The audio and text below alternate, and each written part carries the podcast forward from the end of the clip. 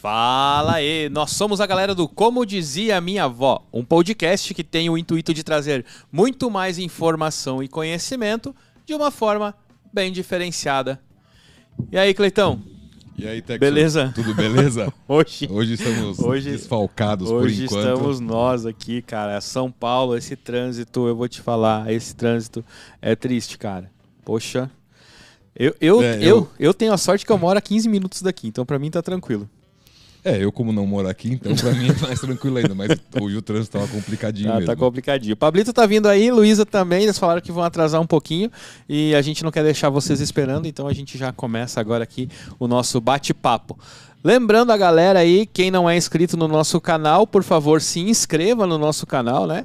E deixa aquele likezinho maroto aí para ajudar o algoritmo lá do YouTube levar a gente lá para cima, dizer que é um vídeo que realmente vale a pena ver, que tem conteúdo. E hoje, cara, a gente fez uma prévia, né, Cleitão?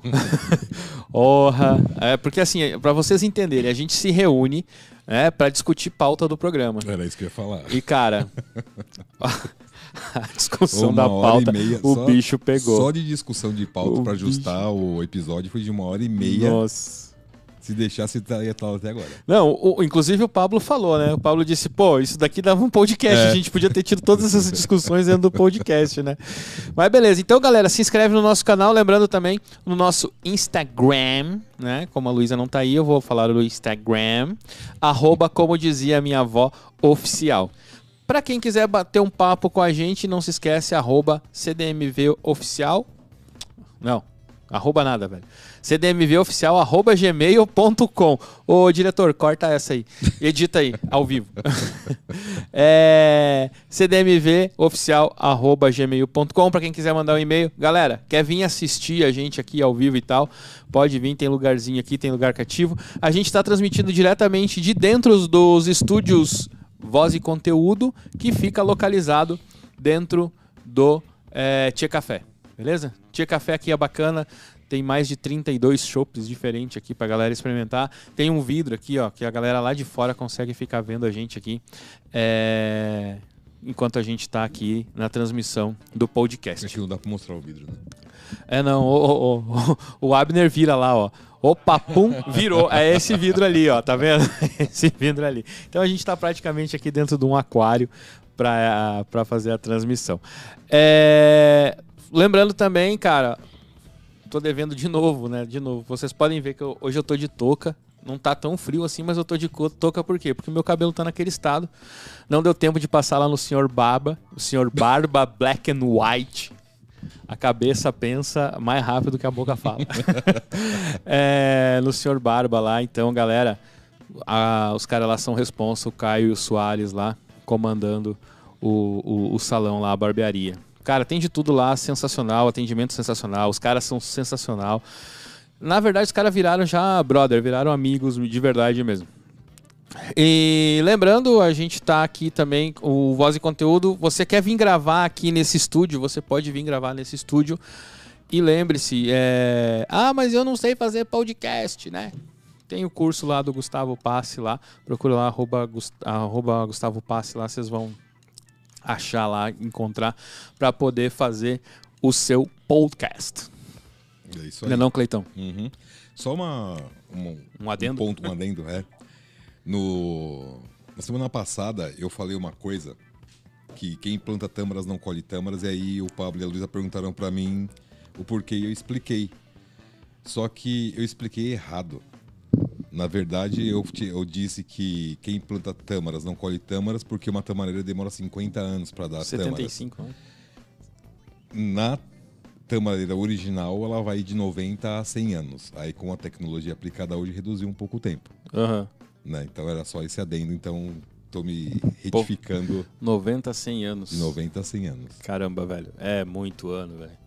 Eu acho Se pouco. você plantar, se você, se você plantar uma quando nascer, mesmo assim, você ainda corre o risco de, né?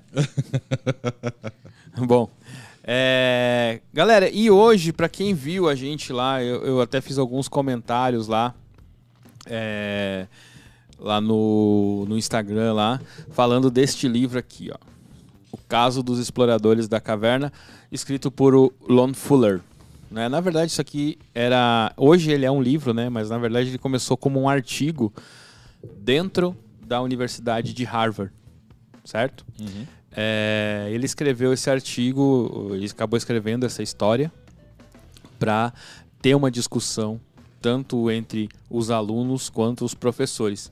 Só que essa discussão ficou tão famosa, tão famosa, que acabou virando isso aqui. Acabou virando um livre, um livretinho, né? É. um livrinho de menos de oito. Esse daqui, que é do. que é com os comentários do Célio Egídio. E que eu vou dizer, cara, eu tive vendo uns- um resumo de uns outros. Ele é muito bacana. E o que eu, o que eu achei bacana também. É, e aí eu já vou dizer para quem for pegar esse livro, aqui ó, do Célio, tem a apresentação. Se você não quer spoiler do livro, não lê a apresentação É. do Célio, cara, porque é muito bacana. É, mas é, é legal esse livro aqui. O, o Lon Fuller ele foi um professor de teoria do direito em Harvard. Ele- antes de Harvard, ele tinha dado, se eu não me engano, aulas no Or na Universidade do Oregon e algumas outras que eu não lembro de cabeça agora, mas ele acabou indo para Harvard. Né? E aí ele publicou esse estudo de direito, ele publicou vários lá, publicou vários estudos, né? Tanto de direito civil quanto de filosofia e teoria do direito, né? É, ele é um professor de teoria do direito, na verdade, né? O, o, o Cleiton é o nosso jurista aqui. o Cleiton é o nosso jurista de plantão. Ó, quem tá chegando? O meninão tá chegando. P da vida com o trânsito. Duas horas pra andar 100 metros. Galera que não tá aqui em São Paulo não, não tá ligado. Não sabe o que é a vida. Não sabe o que é a vida. E aí ele ficou bem famoso por esse ensaio, esse artigo que ele escreveu, que é o caso dos exploradores de cavernas, né? Esse trabalho ele foi publicado pela primeira vez como artigo em 1949. Né? Ele foi elaborado para realmente para fazer isso, né? Introduzir esses conflitos jurídicos, né? E aí ele foi é, é- é lido e comentado por diversos estudantes. E aí, Pablito? Eu, eu, eu vou interromper aqui, você. E aí, Pablito? Tudo bem? Muito bom dia, boa tarde, boa noite, senhoras e senhores. Aqui quem fala é Pablo Juan, mantendo o clima quente até nas quartas-feiras de cinzas da vida. Agora sim. Chegamos. Agora boa sim. noite. Eu tava passando o som aqui com o Abner, bastidores agora, tava passando o som com o Abner. Ele disse, ô, você quer que eu passe o da Luísa? Aí ele, ô, mas não vai ficar a mesma voz. Daí eu, peraí. Gente, entrem no nosso Instagram. e aí ele falou, e o do Pablo? Aí o do Pablo é, muito bom dia, boa tarde, boa noite, senhoras e senhores. Papinhos de bastidores. Ah, muito bom, muito bom. Pois bem, chegamos, estamos bem. né? Olha só, é chegou só falar, é só falar gente que veio junto, aponta. pô. A gente veio junto. É, hoje é o caso, né, dos exploradores de caverna. Hoje é o dia que a gente fala sobre a história. Hoje são coisas muito bem legais, muito legais pra gente falar hoje. Então é isso aí, pessoal. É, como vocês podem ver, hoje eu tô de uniforme da firma, né? Então eu tava trabalhando, por isso que eu cheguei atrasado hoje, né? Então essas coisas acontecem. Cara, ó, eu vou, eu vou, eu, eu, eu, eu tô aqui, eu tô me sentindo muito mal. Acho que eu vou fazer o programa debaixo da mesa aqui, velho. Ela tava trabalhando também. Nossa, porque eu vou falar, esse pessoal veio numa produção. A produção tá numa produção hoje. E aí, Luísa, beleza? Pessoal. Tudo bem com vocês? Boa noite. Direto da onde? Diretamente do trânsito de São Paulo. Achei que era do Instagram. do Instagram. E aí, É. galera? E aí, beleza? Bora, Já começamos, já tava começamos. aqui falando É, eu já. Eu cheguei agora também, que eu tava na firma também. Então, na firma. Então, e aí a gente tava falando aqui, é, comentando, na verdade. Olha, velho, quase que eu fui. É, a gente tava comentando aqui, eu e o Cleito, sobre esse livro, né, do, do Fuller. E, e aí ele foi um livro que ele surgiu, na verdade, através de um artigo. Né? E esse artigo ele começou a ser foi lido, comentado por diversos estudantes e professores e tal. Ganhou uma certa notoriedade, isso em 1949. E aí ele acabou virando livro. Hoje aqui Uhum. no Brasil, ele chegou na década de 60 mais ou menos no Brasil, né, o Cleiton? Acredito eu. Uhum. E, e ele acabou se difundindo bastante, né? É, esse livro ele é muito utilizado no primeiro semestre da, do direito É, da na- faculdade, né? o pessoal ver- fala a introdução ao direito lá. É, não, na verdade, esse livro ele, ele pode ser introduzido em qualquer semestre da faculdade de Direito, porque você pode discutir matérias de filosofia dele, que é logo no começo da faculdade, matéria de sociologia, que é dentro do, começo da- do curso. Você pode discutir em direito penal, que pega uma boa parte do curso. Você pode discutir esse livro em moral e ética, que é no último semestre do curso. né? Então você consegue usar ele em várias partes do. Quer dizer, quer dizer que eu posso entrar na faculdade só com esse livro e sair de lá com Hum. ele, praticamente. Não necessariamente. praticamente isso. Não? Não. Não, beleza, então. Eu sou completamente leigo e. Não, ó, eu e alienado com relação Que eu já a isso. falei desse livro aí, eu já tô podendo já. Já me dá a tese que eu defendo do lado que quiser. Acusação, defesa, qual que foi? É. E aí, esse livro, ele, como o Cleiton falou, né? Ele é utilizado não só nas faculdades de Direito, mas na faculdade de Filosofia. E, cara, e quando você começa. Quando eu comecei a ler esse livro, é, foi indicado até o Cleiton que trouxe ele pra gente. Esse livro, a primeira vez que a gente falou sobre ele foi lá nos primeiros episódios que a gente gravou e tal. Foi que a gente falou sobre ele. E refletindo, ele, eu, pra mim, ele teria que ser uma, uma, uma literatura obrigatória em qualquer que fosse a faculdade, porque ele, você consegue discutir muitos assuntos dentro desse livro. É, mas do que, que se trata esse livro, então, né? Esse livro, ele fala de um caso fictício que ocorre no ano de 4300, né? É, Essa história ocorre após uma grande hecatombe mundial lá, que os caras falam que é um vórtice, né? Uhum. que, que, que acabou gerando um cataclisma mundial aí, e em um distrito chamado de Newgarth, Newgarth, que é cara, e aí eu comecei a dar umas piradas quando eu comecei a ler esse livro, que nem tem esse, né? É, essa cidade Newgarth, que, que se tu for traduzir para o português é Novo Jardim. E aí tem um, um outro nome que é o nome do condado que eu vou falar daqui a pouco, que também se você traduzir ele vai te trazer, vai te remeter a outra coisa. Então, dá pra dar umas, já- você já começa, não sei se foi a intenção do autor, mas depois que eu me liguei nisso eu comecei a dar umas piradas dentro do livro a procurar algumas relações entre nomes e fatos, né? É, mas resumindo esse livro, então ele, é- ele conta a história de, de um grupo de cinco amigos que eles eram é, eles tinham como hobby é, entrar em cavernas, né? É, explorar cavernas, certo? Esse era um, um hobby que eles tinham. E aí eles resolveram explorar essa dita cuja dessa caverna que fala no livro. O que que acontece? Logo que eles adentram a caverna, quando eles estão um pouco longe da entrada, há um deslizamento. É uma caverna de calcário. Então há um deslizamento e acaba a, a entrada da, da caverna, né? E aí, ocorrendo esse deslizamento, eles ficam presos lá.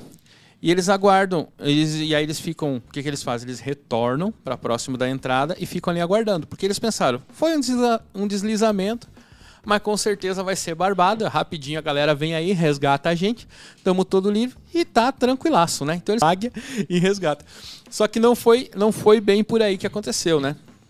E aí, como eles não apareceram, os familiares começaram a buscar e foram lá no, no, no- no escritório que eles tinham lá, que era o centro onde eles se reuniam todo mundo, e aí acabaram descobrindo lá para onde eles teriam ido. E aí a- o pessoal chegou lá, procuraram por eles e tal, e acabaram encontrando aonde o local que eles estavam. Só que esse local era bem distante da cidade.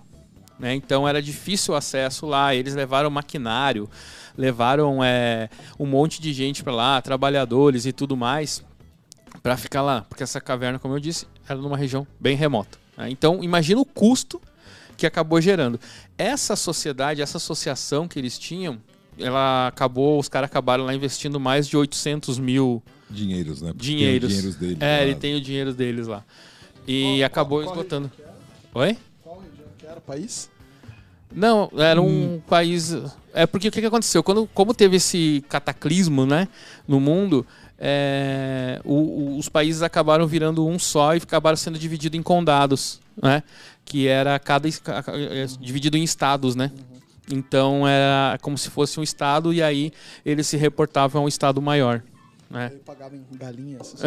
É, mais ou É, tinha um dinheiro lá que eu não lembro. É, tinha um dinheiro, eu não lembro o nome do. Tá aqui, ó. Até eu abro aqui, eu já digo qual é o nome do eu dinheiro. Eles aqui, gastaram 800 mil ieles. É, coisa assim. é o, o nome do dinheiro lá. Aí eu falei que eu ia achar, não achei. Bom, depois eu pesquiso o que eu acho. É, e aí o que, que acontece? E aí dentro dessa. E aí os fundos de auxílio da, da, da sociedade acabaram se esgotando e tal. E aí o resgate dos caras ocorreu no 32 dia após a entrada deles na caverna. Certo? E eles tinham poucas provisões, eles tinham levado pouca coisa, água, comida, essas coisas. E aí não tinha e, e, não tinha dentro da caverna nada que eles pudessem usar, não tinha água, não tinha uma planta, uma vegetação, nada lá dentro que eles pudessem usar para consumir. Aí o que, que acontece? É, e o eles tinham muito medo de acabarem morrendo de, de, de, de, de inanição, né? E aí os caras descobriram, lá pelo vigésimo dia mais ou menos, eles descobriram, o pessoal que estava lá fora no acampamento, que os caras lá dentro da caverna tinham um aparelho que eles poderiam se comunicar por bateria. Né? Não precisava de luz, eles tinham uma bateria. E aí eles correram atrás, descobriram esse mesmo equipamento e começaram a se comunicar com os caras lá dentro. Né?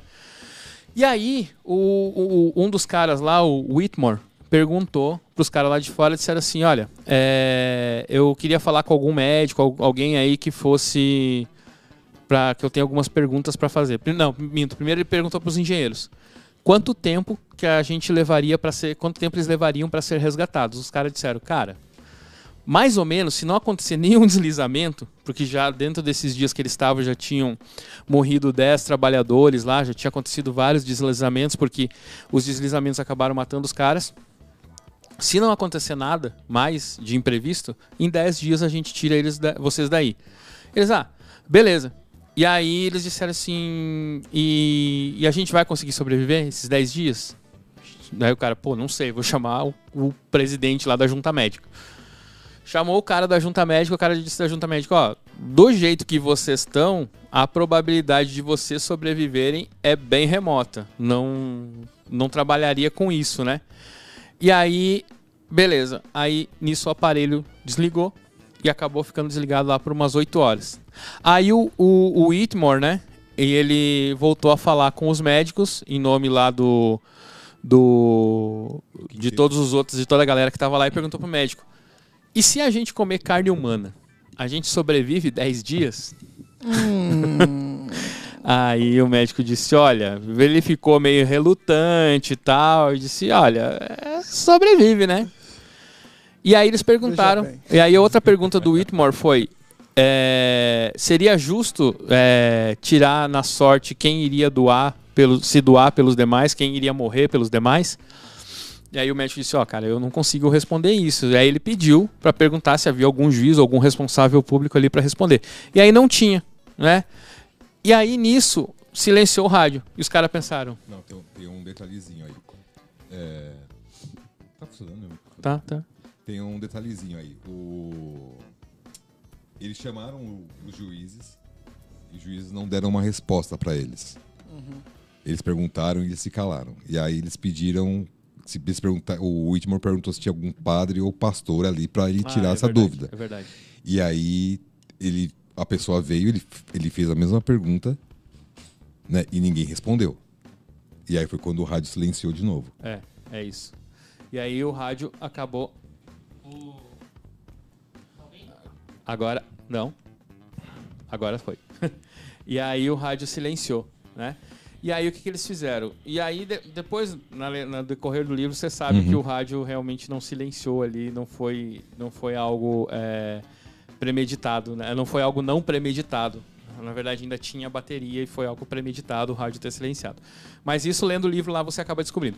Aí o que, que aconteceu? É... E aí, depois que saiu e tal, que a galera toda saiu de lá de dentro, é, eles souberam que no 23 dia, quando eles falaram com a galera, estava no 20. Eles descobriram que no 23 dia foi quando o Whitmore havia sido morto, né? E resumindo, para ser consumido. É, o cara que estava falando com a galera antes foi o cara que foi morto. E aí, é, eles perguntaram. Aí eles começaram a, a, trocar ideia e tal, e aí o, o, o, a galera acabou sendo presa, eles foram para um hospital, ficaram lá, fizeram tratamento e depois ficaram presos e aí eles foram meio que condenados, né? Não, eles foram condenados, né? Não meio não, é, foram condenados. Tá meio né? grávido? E aí não, os... mais ou menos, meio condenado. Aí assim. e aí o que, que aconteceu? Depois dessa conversa, depois dessa conversa lá pelo rádio, o- os réus, que agora eram os réus, né? Eles não queriam muito aceitar aquela situação toda, né? Mas aí o Whitmore começou a insistir, insistir, e os caras disseram, não, beleza. Aí quando os caras disseram beleza, o Whitmore foi lá e disse, ah, não quero mais brincar disso daí não, tô fora. E os caras, não, sei que começou, aí eles fizeram uns cálculos, o Whitmore tinha dois dados no bolso, e aí eram- iam lançar os dados, né? E eles iam é, sortear, ver quem é o cara que ia ser o escolhido. E, por fim, acabou sendo o próprio Whitmore. Ele não quis participar, mas alguém lançou os dados por ele. E aí os réus foram É, julgados. só que aí tem um outro detalhe importante nesse ponto. Ah, É, o Whitmore não quis participar, ele se recusou, ele falou que não queria mais. Porém, eles perguntaram pro Whitmore: e se alguém jogar os dados no seu lugar? Ele não. Ele não refutou, ele falou: tudo bem, pode jogar. E aí os caras lançaram os dados e ele perdeu. É, e aí eles lançaram, e aí mandou eles. E aí os caras, os réus foram julgados, culpados na primeira instância, né? E mandou eles pra forca conforme a lei da confederação. Na verdade, não era condado, era confederação, né? É, e aí o juiz, se- o juiz se baseou é, em uma lei que eles tinham, né? Que era quem quer que tire a vida de outro será punido com a morte. Né? Era uma da- da- das premissas dele. E não se permitia exceção. Então levou em consideração, a, a- a- sem levar em consideração nenhuma, né, essa, essa trágica situação do, do, do, do pessoal lá preso dentro da caverna. Né? E aí, claro, aí eles são julgados e tal. é, mas o resumo do, em si do livro é esse. Né? É, o final aqui, quem quiser saber qual vai ser o final, dá uma lidinha Eu vou lá contar hoje. dá, dá uma lidinha lá no livro que você vai saber qual é o final da, da história, se os caras foram condenados ou não. É, só, só para dar uma adiantadinha para entender um pouco o, o viés do assunto que a gente vai entrar, né? Foram, eles foram pro tribunal e lá tinham cinco juízes para decidir o destino dos, desses exploradores. Dois foram a favor, dois foram contra e um se absteve do voto. Ele resolveu não votar, medidas as justificativas dele. O, e aí tem todo, todo o final do, do livro. Mas o mais legal disso é o seguinte: eu- quando eu propus a trazer esse livro, né, não foi nem para discutir a parte jurídica, a parte legal de, de conceito de justiça, de, de justiça, de legalidade, nada disso. Como eu, como eu disse lá no comecinho, tem a parte de moral e ética ali. Então, quando você trabalha com essa questão moral, ética dentro do, desse contexto, você também começa a, a mostrar quem. Não quem é herói quem é vilão, mas você começa aí naquela frase que o Pablo sempre fala, né? Nas, na, no momento de crise, que a gente expõe o nosso lado. Né? Tanto o lado heróico quanto o lado de vilão. É, a crise revela o melhor e o pior das Uhum. pessoas, né? É, eu acredito bastante nisso. É, e aí o conceito que eu queria trazer pra, nesse debate assim, era esse.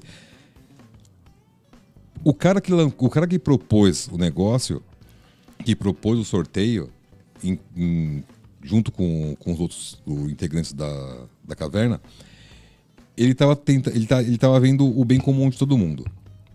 Ele foi o cara que se ferrou no final.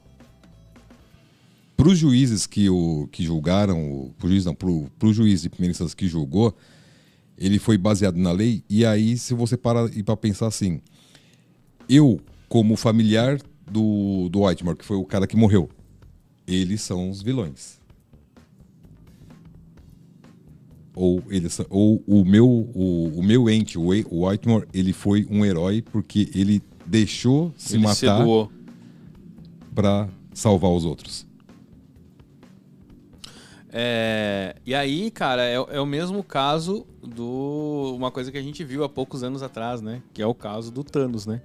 Que isso aí gerou uma grande polêmica na internet, né? E até hoje em dia o pessoal fala: Thanos estava certo? Era herói ou era vilão?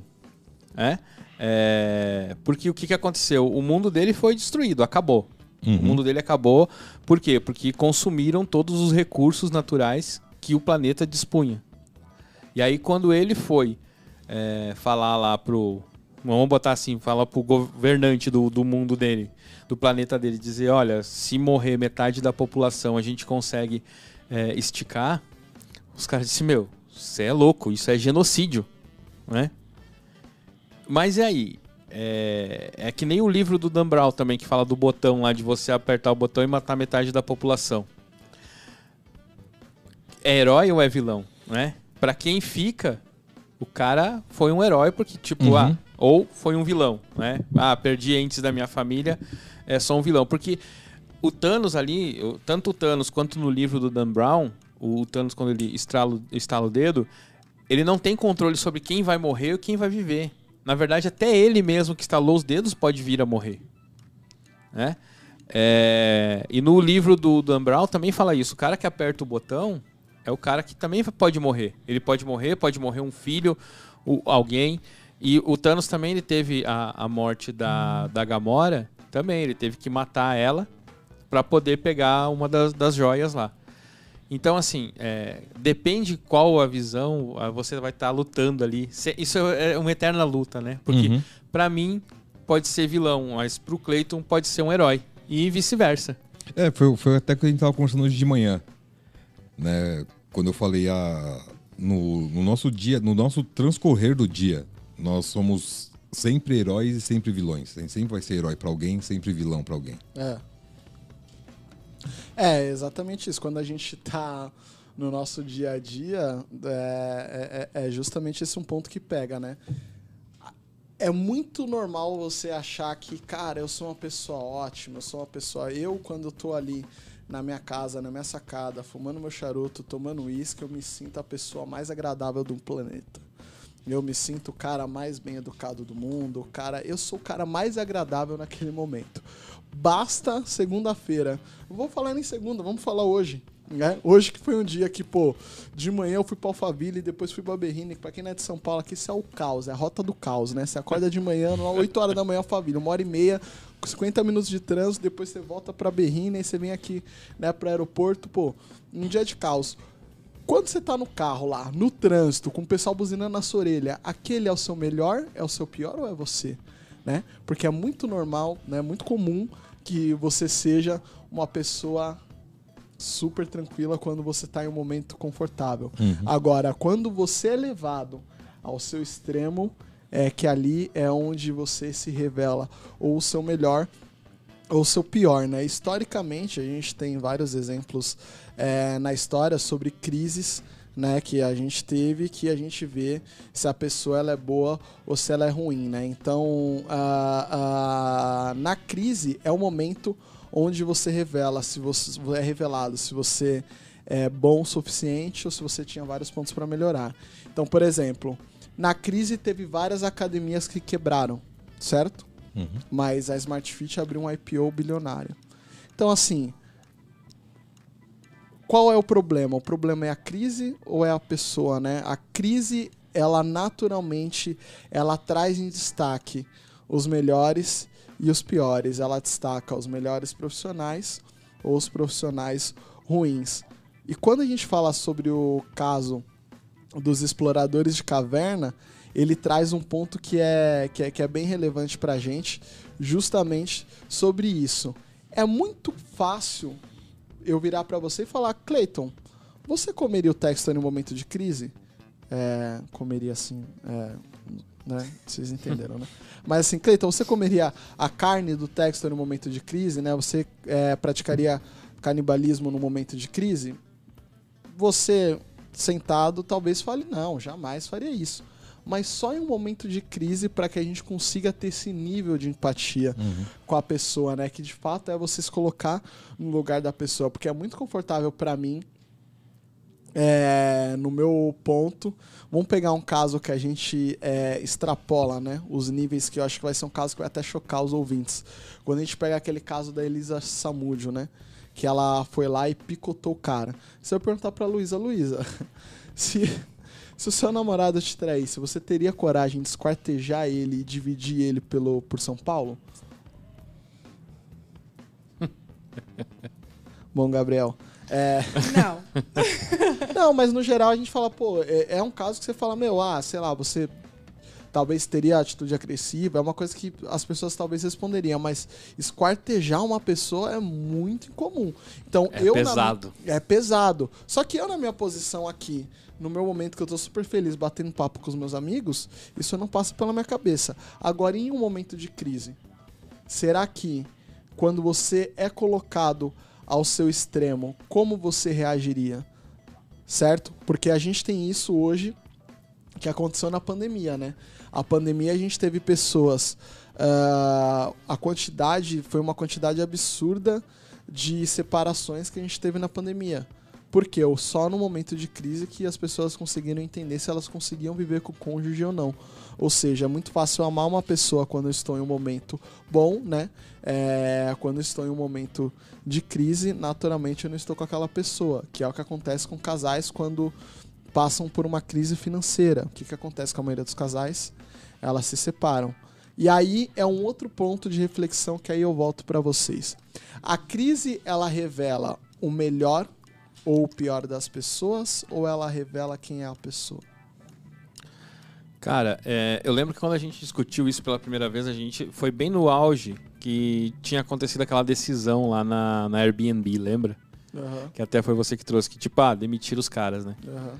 É, assim, nesse caso, o cara ele ficou vilão para quem foi demitido e herói para quem continuou, né? Porque ali era uma questão de sobrevivência da empresa, né? Então ele demitiu o cara para poder é, é, manter o resto da galera, né? Quanto ao caso de será que revela o melhor ou o pior, aí vem uma questão. Né? É, cara, eu, eu é uma coisa que eu, eu, isso eu já refleti muito e eu não consigo responder isso. Porque eu acho que você só vai saber do que você realmente é capaz num determinado momento. E aí uma das discussões que a gente teve na- nessa vez que a gente trouxe esse, esse assunto à tona foi você imagina é, no momento da pandemia, no, momento, no alto momento da pandemia, é, você sem emprego, sua esposa sem emprego, seus filhos numa determinada situação, você não tendo dinheiro para comer, para fazer nada, é, o que, que você faria? Entendeu? Qual caminho você seguiria? Cara, eu tô procurando emprego, não tô conseguindo nada. Tô tentando batalhar, batalhar, batalhar e não consigo nada. Mas eu chego em casa, o meu filho tá morrendo de fome, de inanição. Né? Você tem, claro, você tem a saída de pedir, de pedir um auxílio e tal. Mas e, e o cara aquele que, que, que foi assaltar um supermercado, por exemplo? Ele é, ele é um vilão? Ele é um bandido? Então, eu não. É complicado, é difícil responder isso, porque você não passa pela. A gente não passou por uma situação dessa, né? Exato. Então é complicado você Exato. pegar e, e julgar a pessoa. Claro, no primeiro momento você olha, tem pessoas que olham e falam assim: ah, não, ele é um herói porque ele estava tentando sustentar a família dele. Outras pessoas vão falar: não, ele é o vilão porque ele roubou de alguém. Então você sempre vai ter esses dois lados. Eu acho que nesse, nesse ponto, o, o mais interessante da gente fazer, a gente tentar refletir, não seria nem se colocar no lugar do outro, é mas entender a situação que se passa. Né, Eu lembro que quando a gente conversou sobre esse assunto, eu- o exemplo que eu dei foi assim: imagina um imóvel, né, um salão de cabeleireiro, na- no auge da pandemia, quando fechou tudo. Eu sou dono do imóvel, eu, sou- eu sobrevivo daquele aluguel. E você locou o imóvel e você não consegue pagar porque você teve que fechar. Você não consegue mais trabalhar, né? Se, você, se eu reduzir o meu aluguel para você, eu vou prejudicar minha família. Só que se você não tiver a redução, você fecha. Se eu reduzo o aluguel e eu bato, esse, eu sofro esse impacto da minha família, para minha família, eu sou o, entre aspas, o vilão. Mas pro meu locatário, eu sou o, herói. E se eu faço o contrário, se eu pego e falo para ele, não, não vou baixar o seu aluguel, eu sou o herói da minha família porque eu fiz de tudo, eu, até, eu fui até o extremo para salvar, minha, a, salvar, entre aspas, né, a minha família. Só que eu atingi outro. É. Então a sua atitude, ela sempre vai refletir em alguém. Não tem um ato de heroísmo que não atinja um terceiro, o- outra pessoa. É aquela velha máxima, né? Como dizia minha avó, alguém tem que perder pro meu time ganhar, né? É. É. E aí eu faço a chamada aqui, não é mesmo? que já a polêmica começou. É, a Rosângela, ela fala que o vilão também é importante para que exista o herói. Mas eu acho que tem uma pergunta aqui que é bem legal. É, na verdade, um comentário dela e uma pergunta da Nair. O comentário é: fazemos isso a todo momento com a nossa intenção de matar e esquartejar alguém quando fez um mal a alguém. Por exemplo, um estuprador. Ah, A sim, maioria das pessoas desejam o pior para esse cara, sim.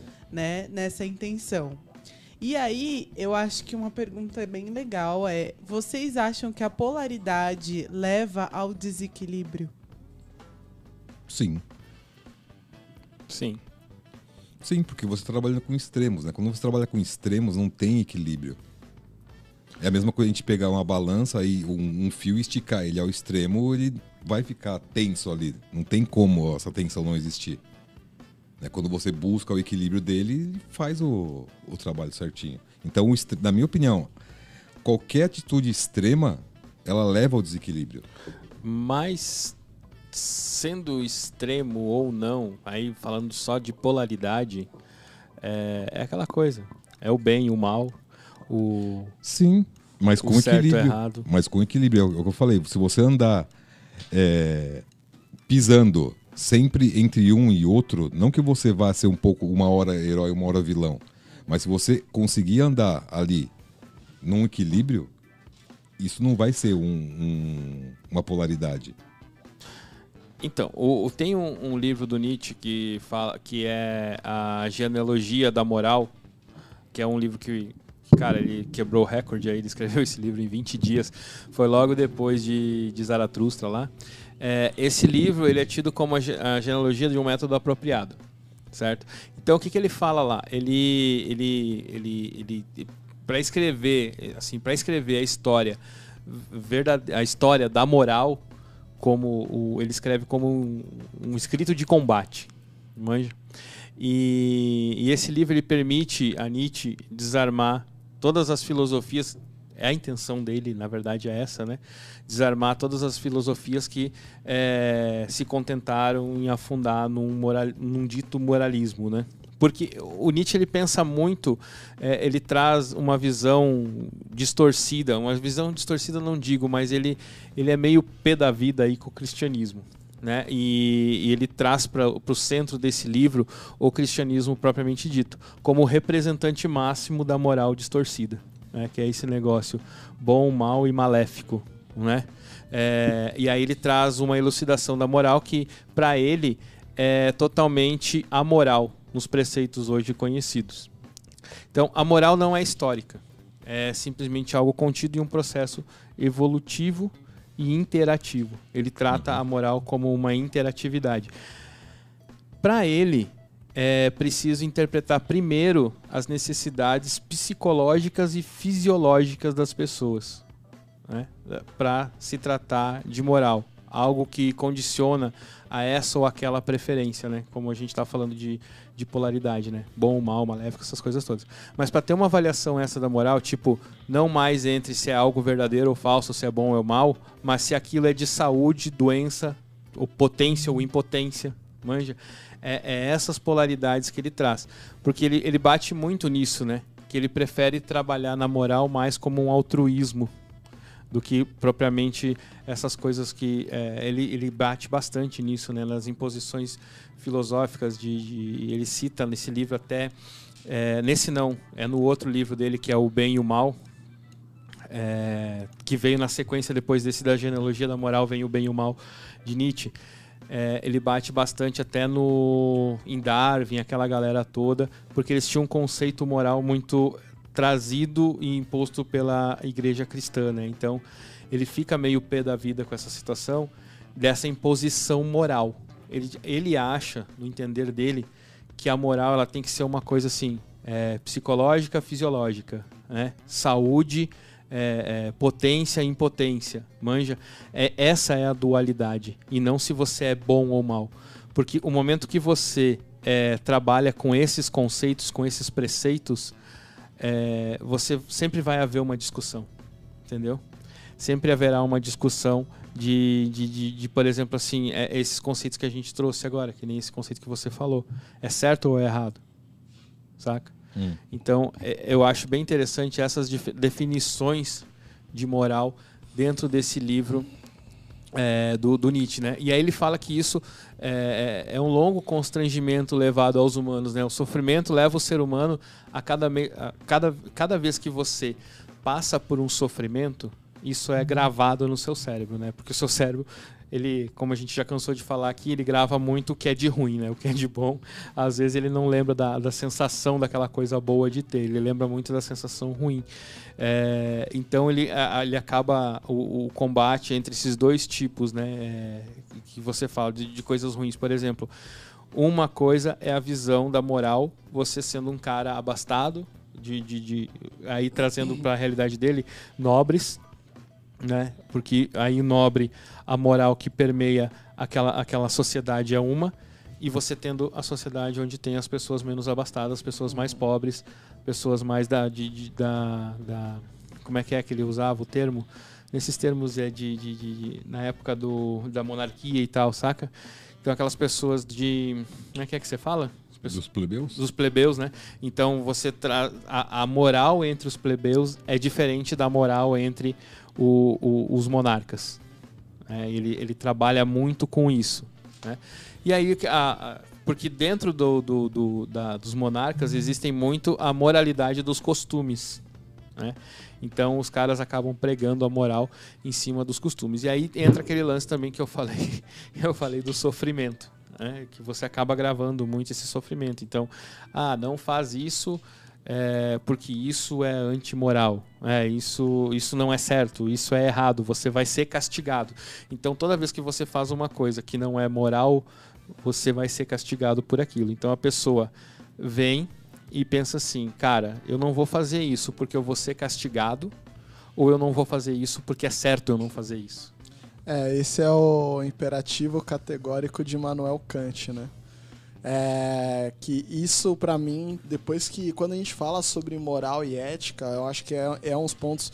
Ele, o, o Kant, ele criou algo que ele autodominou, é, denominou de a lei universal da moral e ética, né? Onde ele cria a lei imperativo categórico e imperativo é, hipotético. Mas no imperativo categórico ele fala é justamente sobre isso. A gente é honesto porque a gente é honesto ou a gente é honesto porque tem alguém olhando, sabe? Porque no geral, as leis, todas as regras, elas ex- existem por quê? Porque se não tivesse isso, as pessoas elas não respeitariam nada. Então, quando a gente fala sobre moral e ética, é, é, na minha opinião, é tudo muito relativo ao escopo de onde a gente está olhando. Por exemplo, ah, ah, seria moral ah, eu matar uma pessoa? Naturalmente, né, pelas leis que a gente vive, a gente fala, pô, não, não seria é, moral que eu matasse uma pessoa. Agora, pô, seria moral que eu matasse uma pessoa se eu tivesse preso na cadeia e a pessoa tivesse que me matar? Ou eu mataria ou mataria outra pessoa? Então, assim, a moral, no geral, ela é relativa à lei. E quando a gente fala de imperativo categórico do Emmanuel Kant, ele cita isso, é, tem até alguns exemplos que eu não. Que eu não é, eu não lembro agora, mas existe uma lista lá do imperativo categórico e do imperativo hipotético, né? É, mas nessa lista, ele, ele basicamente ele fala: Meu, você é honesto porque você é honesto, ou é você honesto porque não tem ninguém olhando? E depois que eu aprendi imperativo categórico de Immanuel Kant, eu aprendi a fazer as coisas corretas que eu acho correto, ao meu ver, mesmo sem ter ninguém olhando, né, Lu? É, eu trouxe uma listinha aqui. É Pode dar mesmo? um exemplo? Vou dar um exemplo. Diga aí. Por exemplo, imperativo categórico. Faz A se queres B. O imperativo hipotético faz A. É isso que eu tô. É tipo pai, né? É, É, não, porque não. É não e acabou. Ma- Mas, não tem uma justificativa? Não, não tem uma justificativa porque é não e acabou. É porque eu quero que seja não. É. Acho que eu tô visualizando aqui meu pai. Tem- Vou dar um outro exemplo que eu acho que talvez fique um pouco mais claro. O imperativo categórico é cumpre as tuas promessas se queres ser bem visto. E o imperativo hipotético é cumpra as tuas promessas. Que é justamente esse ponto, né, da diferença. Pô, o imperativo categórico é o que a maioria das pessoas fazem. Ou seja, ela faz uma coisa porque ela quer outra. Uhum. Ela cumpre as promessas, né? É, porque quer que as pessoas a vejam bem. Mas ela não faz o que ela tem que fazer, né? No geral da, da- da- das coisas. Quando a gente fala de moral, é muito sobre isso, velho. É, o- ah, tem uma frase do Immanuel Kant que fala isso, né? Tudo que tu não pode contar, que tu não pode contar pra ninguém, significa que tu não pode fazer. É, se tu for partir pelo conceito moral. Que é aquilo, cara, eu, eu vi 100 reais no chão. Se não tem ninguém olhando, eu vou pegar pra mim. Entendeu? Mas é certo, você vai poder contar pra uma pessoa, dizer assim, cara, eu achei... isso- O cara tava andando na minha frente, caiu 100 reais do bolso dele, eu fui lá e peguei pra mim. Saca? Isso é, é- é- moralmente é certo ou é errado? Não, mas aí eu acho que a gente tem que definir um, um ponto. Tem um, existe um conceito de moral e existe um conceito de ética.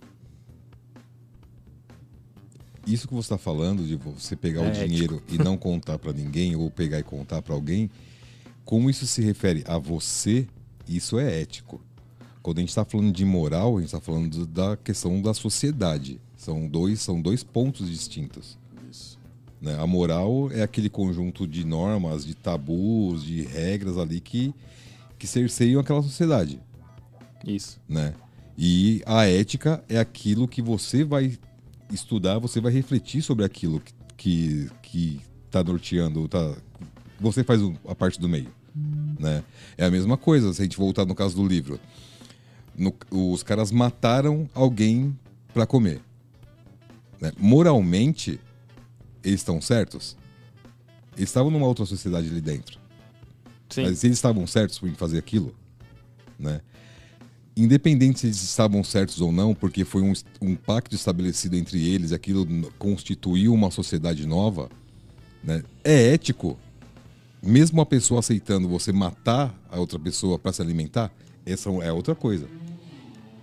Por isso que eu falei, quando eu tô pegando dinheiro no chão, eu tô praticando um ato ético, não um ato moral. É, teve um Co- é caso, que- inclusive, que uma mulher, eu acho que ela achou 100 mil reais numa mala no aeroporto. O cara perdeu a mala com 100 mil reais. Aí ela foi lá e devolveu, né? Aí na entrevista o pessoal chegou e perguntou pra ela, eu falei, nossa, que incrível, você devolveu 100 mil reais e tal. O que aconteceu? Ela falou, ah, é que tinha câmera ali, né? Se eu pegasse os 100 mil reais, ia dar merda. Então, mas como é que chama, como é que chama aquela sociedade nos Estados Unidos que os caras vivem no século passado?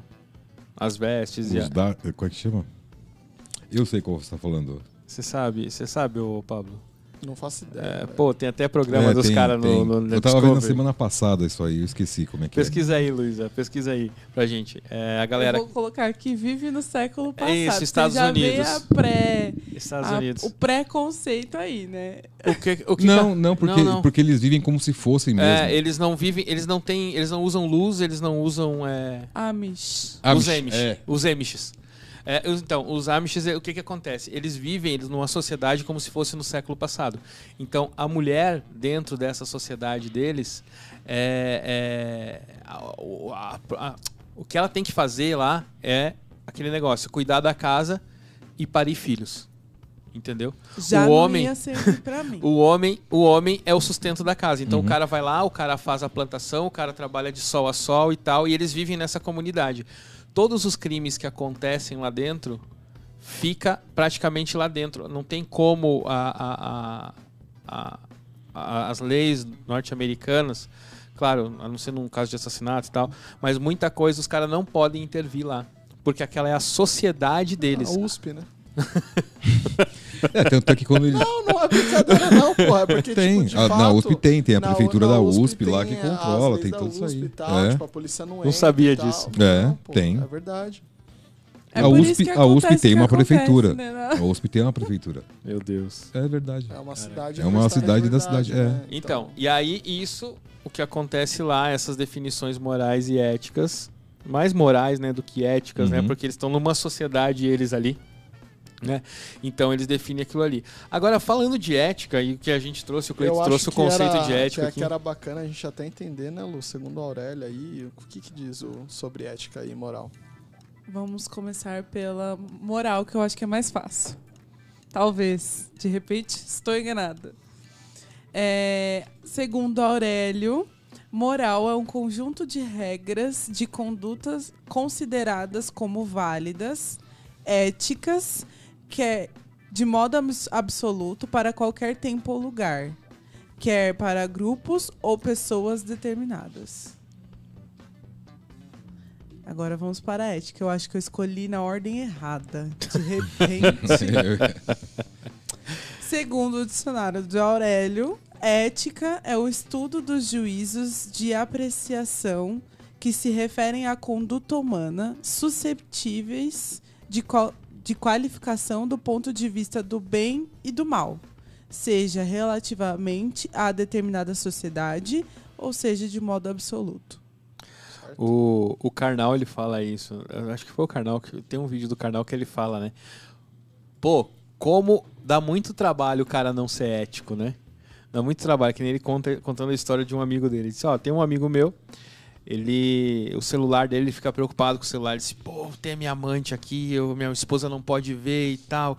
E aí, se perder o celular, eu tenho que fazer isso, tenho que fazer aquilo. Que nem O cara, o cara- quando sai, vai pro motel, depois chupa mexerica pocã, né? É, exatamente. E aí o cara vai. Aí ele disse assim: aí o cara tem que contratar um hacker pra poder é, esconder as conversas da mulher. Aí o cara pega a amante, vai pro motel e aí ele usa é, é, é, Pocan pra disfarçar o cheiro do- dos cheiros do motel, né? E aí ele disse: pô, mas não seria mais fácil ou tu casar com a tua amante ou largar da tua mulher ou largar da amante, né? Porque eticamente é difícil você não ser ético, entendeu? Você não ser nesse ponto, porque dá trabalho, velho.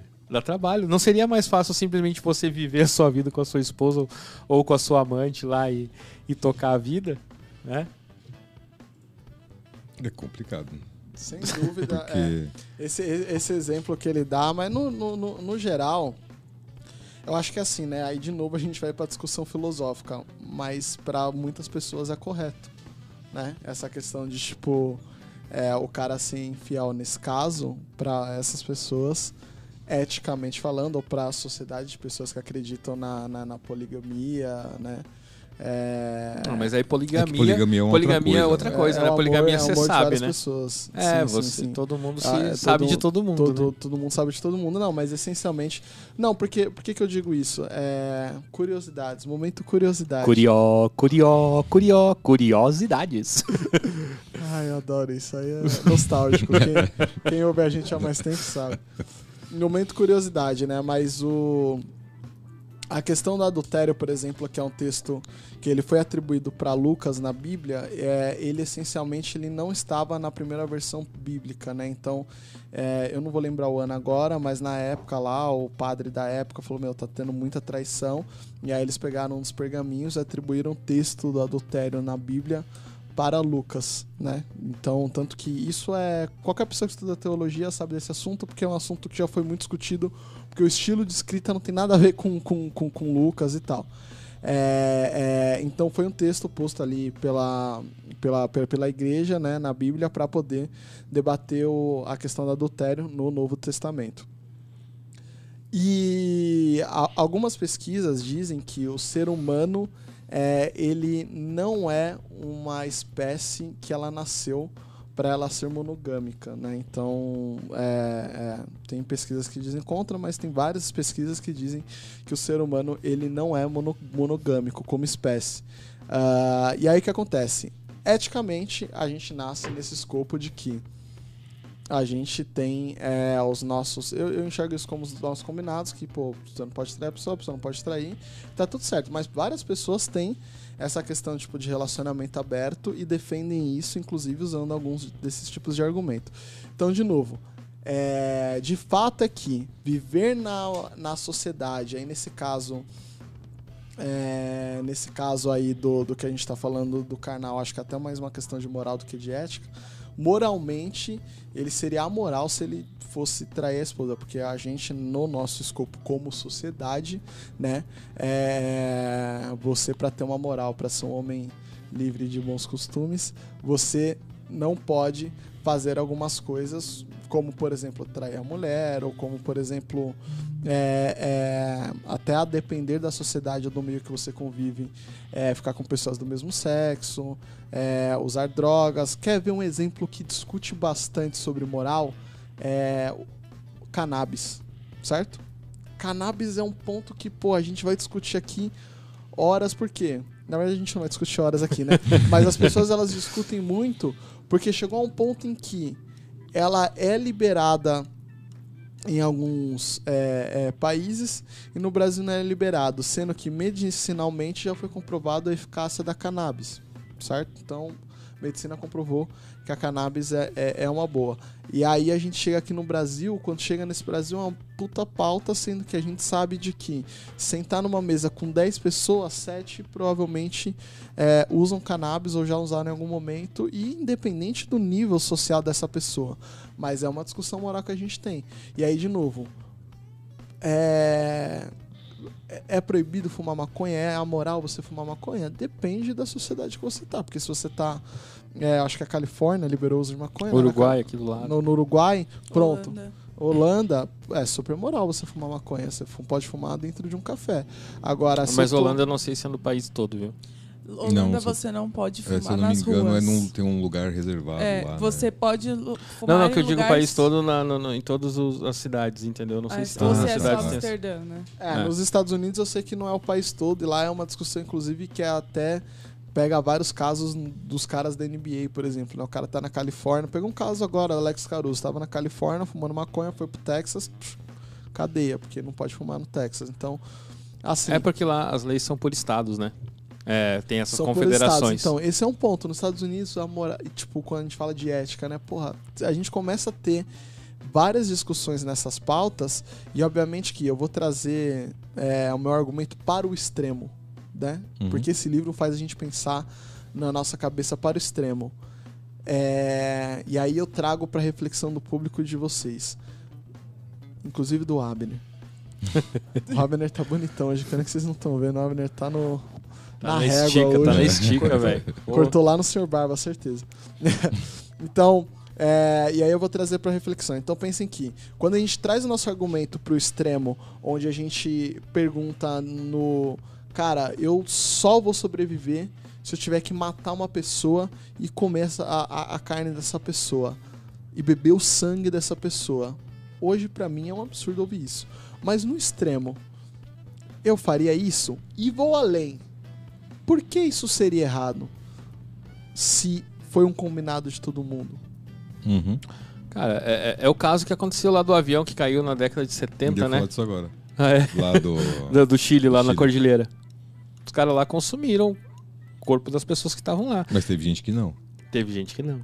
Teve gente que não. Aí tem uma coisa que eu achei no livro, cara, e que eu acho que algumas. É porque assim, alguns fatos aí pode ser até brisa do meu lado, porque eu gosto um pouquinho mais de profundidade.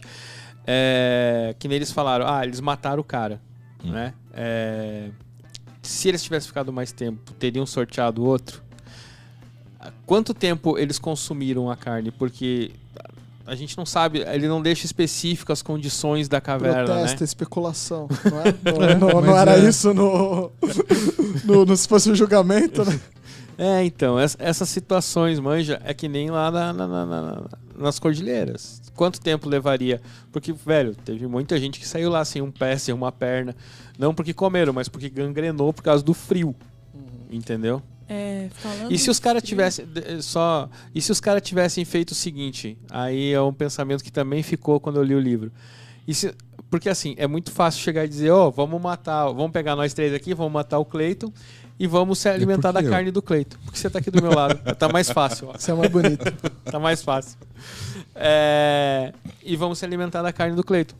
Mas se para todo mundo sobreviver, por que, que a gente não diz assim, ó, vamos fazer o seguinte, ó, cada um segura um, a gente vai lá e tira um filé de cada um e vamos tirando aos poucos. Todo mundo sobrevive, Ninguém vai ser. Se a gente sair daqui, a gente não vai pra cadeia. Mas aí, nesse caso, pegaria o espírito da sobrevivência. O... Isso é, é bem bacana isso que você falou. É, isso, no caso, se eu estivesse defendendo, eu usaria isso. Racionalmente, é, ninguém conseguiria é, lidar com quando sua vida está em risco. Você, naturalmente, o seu instinto animal vai falar mais alto e você vai lutar para colocar a sua vida é, não estando em risco, né? Então, tipo, é, isso é do ser humano. Tipo, Mas não você- é vida, é só um filé. Mas não é só um filé, né, cara? Se você pegar assim, você fala assim, pô, eu vou cortar um pedaço da sua bunda pra eu comer, entendeu? Tipo, pô, você naturalmente na hora você vai ir, ir, é, ir contra a pessoa, por quê? Porque você vai sentir dor. Imagine quatro pessoas Exatamente. pensando. Normalmente, né, só estavam todo mundo teoricamente no mesmo nível de privação.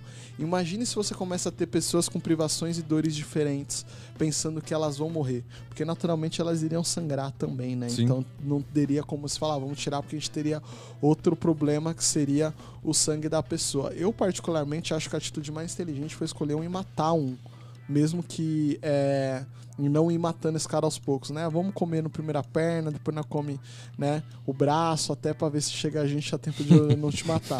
Esse, esse é- Isso é muito dig só. Vamos começar um dedo Quem hoje. assistiu, É. quem assistiu a Exato. Eu Amo. Ai, psicopata, me entreguei, minha gente.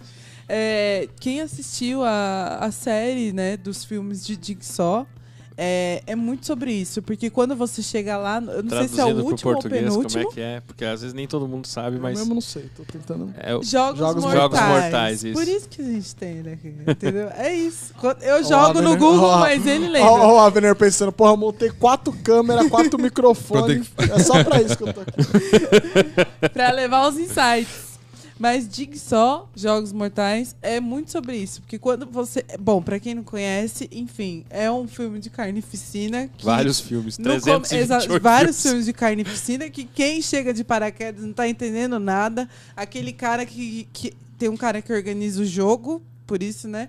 É, ele é louco, que é isso que as pessoas imaginam dele. E é muito sobre isso, de ser Não o é herói tão ou o louco. vilão, porque ele não é tão louco assim. Quando você assiste todos os filmes, você vai entender. Que eu acho que é o último, né?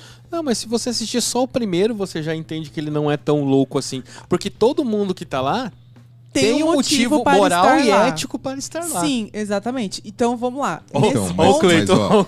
Mas, ó, Mas é ele- dentro das regras do que ele considera Era isso que certo ou errado. Uhum. Tem muito sobre isso também. Mas eu acho que o mais interessante é quando você chega no final da série. Quando você chega no último filme.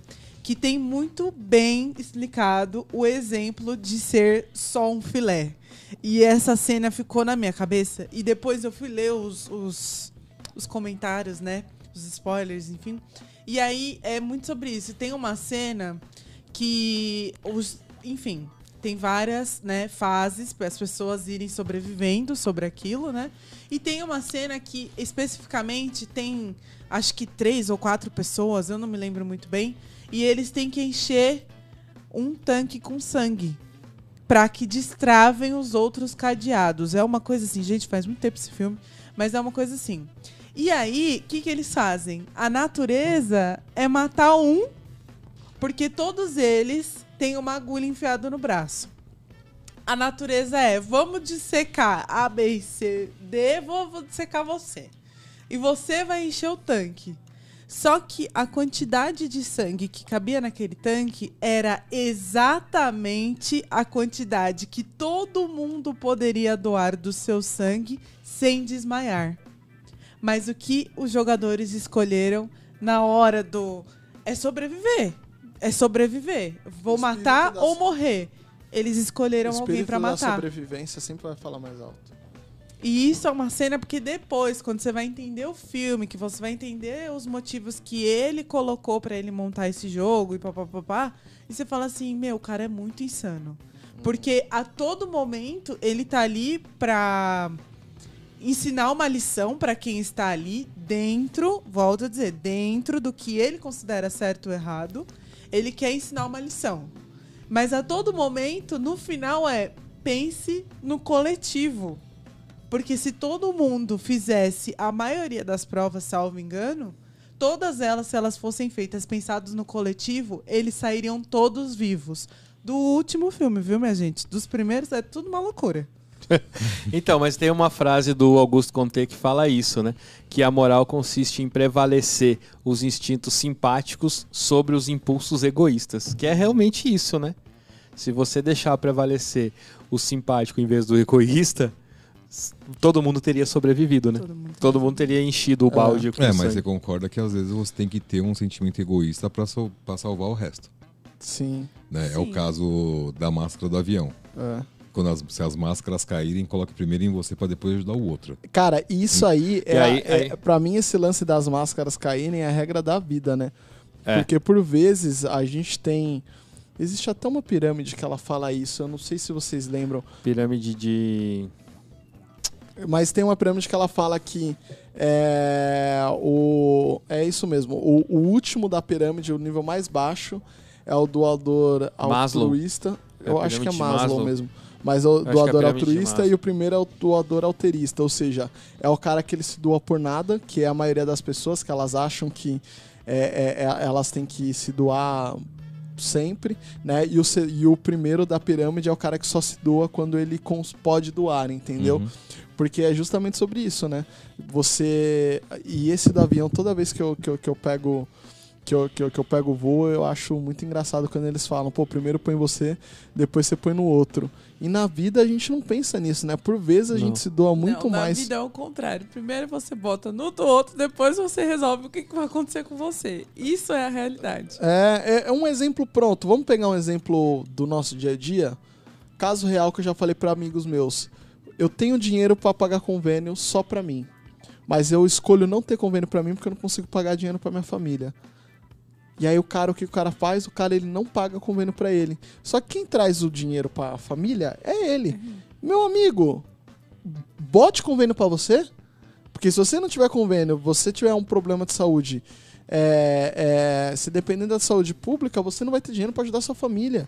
Então, você cuidar de você é você ajudar sua família. Às vezes o cara, pô, eu tenho, sei lá, mil reais para investir num curso para mim e eu vou dar um. é, vou lá, sei lá, vou levar minha família pra, um passeio, pra uma viagem. É, cara, não é você que, tipo, vai precisar dessa grana, vai precisar desse conhecimento para buscar mais dinheiro para sua família. Então, às vezes a gente tem como mania, não vou investir em mim, porque é errado, né? É, moralmente, né? Pode-se dizer assim. E aí o cara ele deixa de investir nele e automaticamente ele está prejudici- prejudicando a família dele. Por quê? Porque ele esqueceu de colocar primeiro a máscara nele, né? É, então é muito importante que a gente entenda isso na nossa mente, porque quando chegar um momento de crise, que esse é um pequeno momento de crise que muitos de nós passamos, todo mundo já passou por isso em algum momento da vida, ou está passando é, agora, mas é um pequeno momento de crise que já é um momento que você pode é, escolher pensar em você, porque às vezes o egoísmo ele é importante e ele pode salvar vidas. né? Uhum. Como diria Mário Quintana, ah, esses moralistas, né? Não há nada mais que infete do que um desinfetante, É isso. né? É... Cara, você sabe que eu, eu, eu passei por uma situação é, há um tempo atrás é, com, com, com um amigo próximo. A gente entrou numa discussão e tal, aí o cara disse, pô, velho, eu passei por uma situação e você é, não, não me ajudou nem nada. Eu disse, cara, nesse momento eu não tinha como te ajudar. Ah, mas é errado, porque, pô, sempre que precisou de mim, sempre tive. Não, beleza, velho, mas eu não tinha como te ajudar. E eu, cara, esse é um exemplo que quando eu entro numa discussão eu uso muito isso. Vocês, vocês sabem disso, né? De coloque a máscara primeiro em você. Não tem como eu te ajudar. Entendeu? Porque isso é, é, é fato. No, no- no próprio avião, se você vai tentar botar a máscara na pessoa, imagina, o avião tá lá em total descompressão. Né? Tá entrando aquele ar, é, o ar rarefeito e tal. Você não consegue respirar. E aí eu tô aqui tentando botar máscara, tentando botar máscara. Não consegui, desmaiei. A pessoa não conseguiu, desmaiou. Meu filho, por exemplo, desmaiou. E depois do desmaio, ninguém mais bota máscara e ninguém, todo mundo morre. Morreu os dois, né? Entendeu? Então, assim, é, é mais correto. Eu sei que é o instinto da gente tentar salvar o outro. Né? Isso é, é, é mais um instinto você tentar salvar um filho ou um. Porque, se, cara, se é uma Desde pessoa. que o outro seja importante pra você. De- Exato, era o que eu ia dizer agora. Se é uma pessoa desconhecida no seu lado, você tá pouco se lixando. Você vai lá, bota a máscara em você, ah, viu que o cara não tá conseguindo, você vai lá e bota no cara. Entendeu? Olha lá. né? A- e olha lá, se botar, né? Agora, é, quando é pessoas próximas, e é o que o Pablo falou, às vezes é, é- é essas questões, que nem a frase do Mário Quintana que eu falei, ah, esses moralistas, né? Então, assim, é muito fácil, às vezes, você falar, ah, vou ajudar. Às vezes você precisa pensar, cara, eu vou ajudar, nós dois vamos morrer junto abraçado. E aí, e, e- e onde é que tá? Ah, mas pô, você Velho, pensou, você pensa só em você, não E pensa eu nos vou outros. falar, E eu vou falar uma coisa que aconteceu comigo. É uma coisa pessoal, vocês, eu acho que vocês sabem. É, Mas já aconteceu comigo. De. Já aconteceu comigo. De eu tá, eu tava em uma praia, né? Tava eu e tal, tava com a, com a- minha namorada da época e tal. E a gente tava numa, numa praia lá em Ubatuba. E, tipo, era uma praia que, tipo, tinha piscina, né? Só que tava quebrando ondas perto de onde a gente tava. Falou, pô, vamos pular essa onda? E aí a gente fica ali no mar, tranquilo e tal. E aí fica numa piscininha. O que aconteceu? A gente pulou a onda e aí a gente entrou numa correnteza e tinha um buraco na onde a gente tava. O que aconteceu? Ela desesperou. E aí ela começou a morrer afogada, assim, ela começava, tipo, se debater, eu chegava perto dela, ela me batia e tal. E aí ela desistia, ela, tuf, desistia, ela ia pra dentro da água, e aí eu nadava, porque eu sei nadar e tal, entrava e empurrava ela pra cima. E a gente ficou brigando um tempo. Por sorte da vida, e um amigo meu, ele voltou, porque a gente tinha pedido umas porções antes de ir, ele falou, cara, a porção chegou, tipo, vem, aí ele virou. Só que aí, tipo, ele olhou assim, ele viu que, tipo, tava tendo algo estranho, né? E aí ele chamou o salva-vidas, o salva-vidas tirou ela, ela não morreu. Mas nesse momento, não um pouquinho antes dele chegar, eu pensei, ou eu tento me salvar, ou vai morrer os dois. Eu pensei, eu passei exatamente por esse pensamento. Porque eu pensei, ou eu vou tentar salvar ela, é, ou eu me salvo, na verdade, porque eu, eu, eu tinha tomado já que eu não ia conseguir salvar ela, é, ou nós dois morreríamos. Então foi um momento que, pra mim, quando a gente fala sobre a questão é, é, da caverna, bate muito pra mim nesse ponto, entendeu? Porque, tipo, eu passei por uma situação muito próxima disso. E aí a gente poderia dar um livro. Porque eu não sei até hoje o que seria o certo. Eu deixar ela lá e tentar ir chamar o, o salva-vidas ela poderia sobreviver ou não. É, ou ter continuado lá que tranquilamente nós dois iríamos morrer. É aí por uma fração de segundos, eu uma fração não, pra mim foi uma eternidade de tempo na real. É, eu fiquei pensando, falei, caramba, meu, eu não vou conseguir salvar ela e, e eu também tava começando a perder força e ia morrer afogado.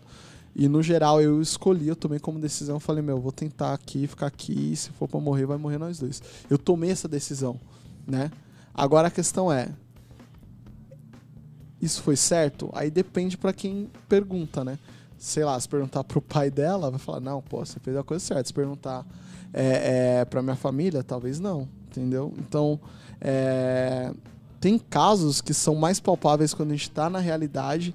E isso é um caso que a gente já até discutiu em outros momentos. Mas é um caso que aconteceu comigo, velho. Quando você tá com a sua vida em risco é, e você pensa em doar a sua vida por outra pessoa, sabe? E tipo, não precisa você estar numa caverna que você pensar que você tem que matar a pessoa pra comer a carne da pessoa. Basta você estar numa crise financeira. Quem que vai estar do seu lado numa crise financeira? Sabe? Tipo, a gente é amigo a longa data, a gente já passou por vários momentos de crises que a gente se apoiou. E a gente tá aqui até hoje. Mas quantos amigos não saíram da nossa vida nessas crises? Porra. Certo? E eu acho que esse exemplo que você trouxe da, da- do mar, né, da- desse acidente, é, eu acho que ele vai muito de encontro também, me fez refletir um pouco aqui. Sabe quando a gente vai ter aula de direção? Ah, A gente vai ter aula de direção. Aí, quando agora, né, é lei usar a cadeirinha para as crianças, eu não sei a idade. Até 11 anos, né? 12 anos. É, É, é, você tem dois tipos de cadeirinha, né? Tem a cadeirinha e tem o assento, né? Isso. Só o assento. O assento eu acho que até ou até é, 11 anos ou até a criança sentir é, Passar uma passar uma determinada determinada altura. Isso, isso que é pro cinto não pegar no pescoço. Isso. E, e quando você vai ter aula de direção hoje em dia com essa nova lei da cadeirinha, é, eles indicam que você coloque a cadeirinha da criança atrás do motorista. Sim. Porque a reação automática do cérebro num momento de acidente, e ali no caso o condutor do carro, o motorista, é salvar ele. E é por isso que a cadeirinha tem que ir atrás do motorista, porque no momento de reflexo ele vai salvar a pessoa que tem menos probabilidade de sobreviver ao acidente, que é a criança. Então, olha como que vai Porque se o cara vem bater de frente, o cara vai... ele vai puxar para o lado dele. Então vai bater. Aí, Tanto vai é que o banco mais é, vulnerável é o do passageiro exatamente ao lado dele, o copiloto. Então você vê como que é a questão de como o seu cérebro ele reage. Ao mesmo tempo que você teve que tomar a, a, a sua decisão para será que eu salvo nós tento salvar nós dois e muito possivelmente morreremos ou eu me salvo. Isso os psicólogos, psiquiatras, e aí eu já não vou entrar nesse mérito, mas Não, os isso- estudiosos da neuro, neurociência, posso dizer assim? Muito obrigada, viu? É, eles já sabem. Então já vem numa instrução de tipo assim, olha, essa cadeirinha aqui, ela, você pode pôr ela no outro lado do carro, mas as chances de você querer se proteger num acidente é muito maior. Cara, então ponha isso- ela isso- atrás de Só- você. só- só Isso uma é coisa muito que pode ser- automático. Pode ser, até discutível aqui, mas eu entendo que essa regra de você colocar. é, eu acho que é mais inteligente você colocar ele do lado do passageiro do que do lado do motorista. É, mais porque no Brasil a maioria das mãos são pra cá, né? Então, tipo, se você vai bater um carro de frente, o carro entrar na contramão, você naturalmente vai tentar desviar pra cá, né? A não ser que o carro ele venha daqui, mas tipo, hoje em dia a grande chance de você bater na mão, você vai desviar. É, mas é, é, é normal isso. Recentemente, inclusive. Eu, pra mim também aconteceu, eu sempre puxei pro, pro outro lado. É. Porque Não, pro meu lado. Pro Os meu carros lado. de frente, né? É, de frente sempre puxei pro meu lado. Acaba atravessando, né? Entendi. Não é o correto? Não é, mas é o reflexo.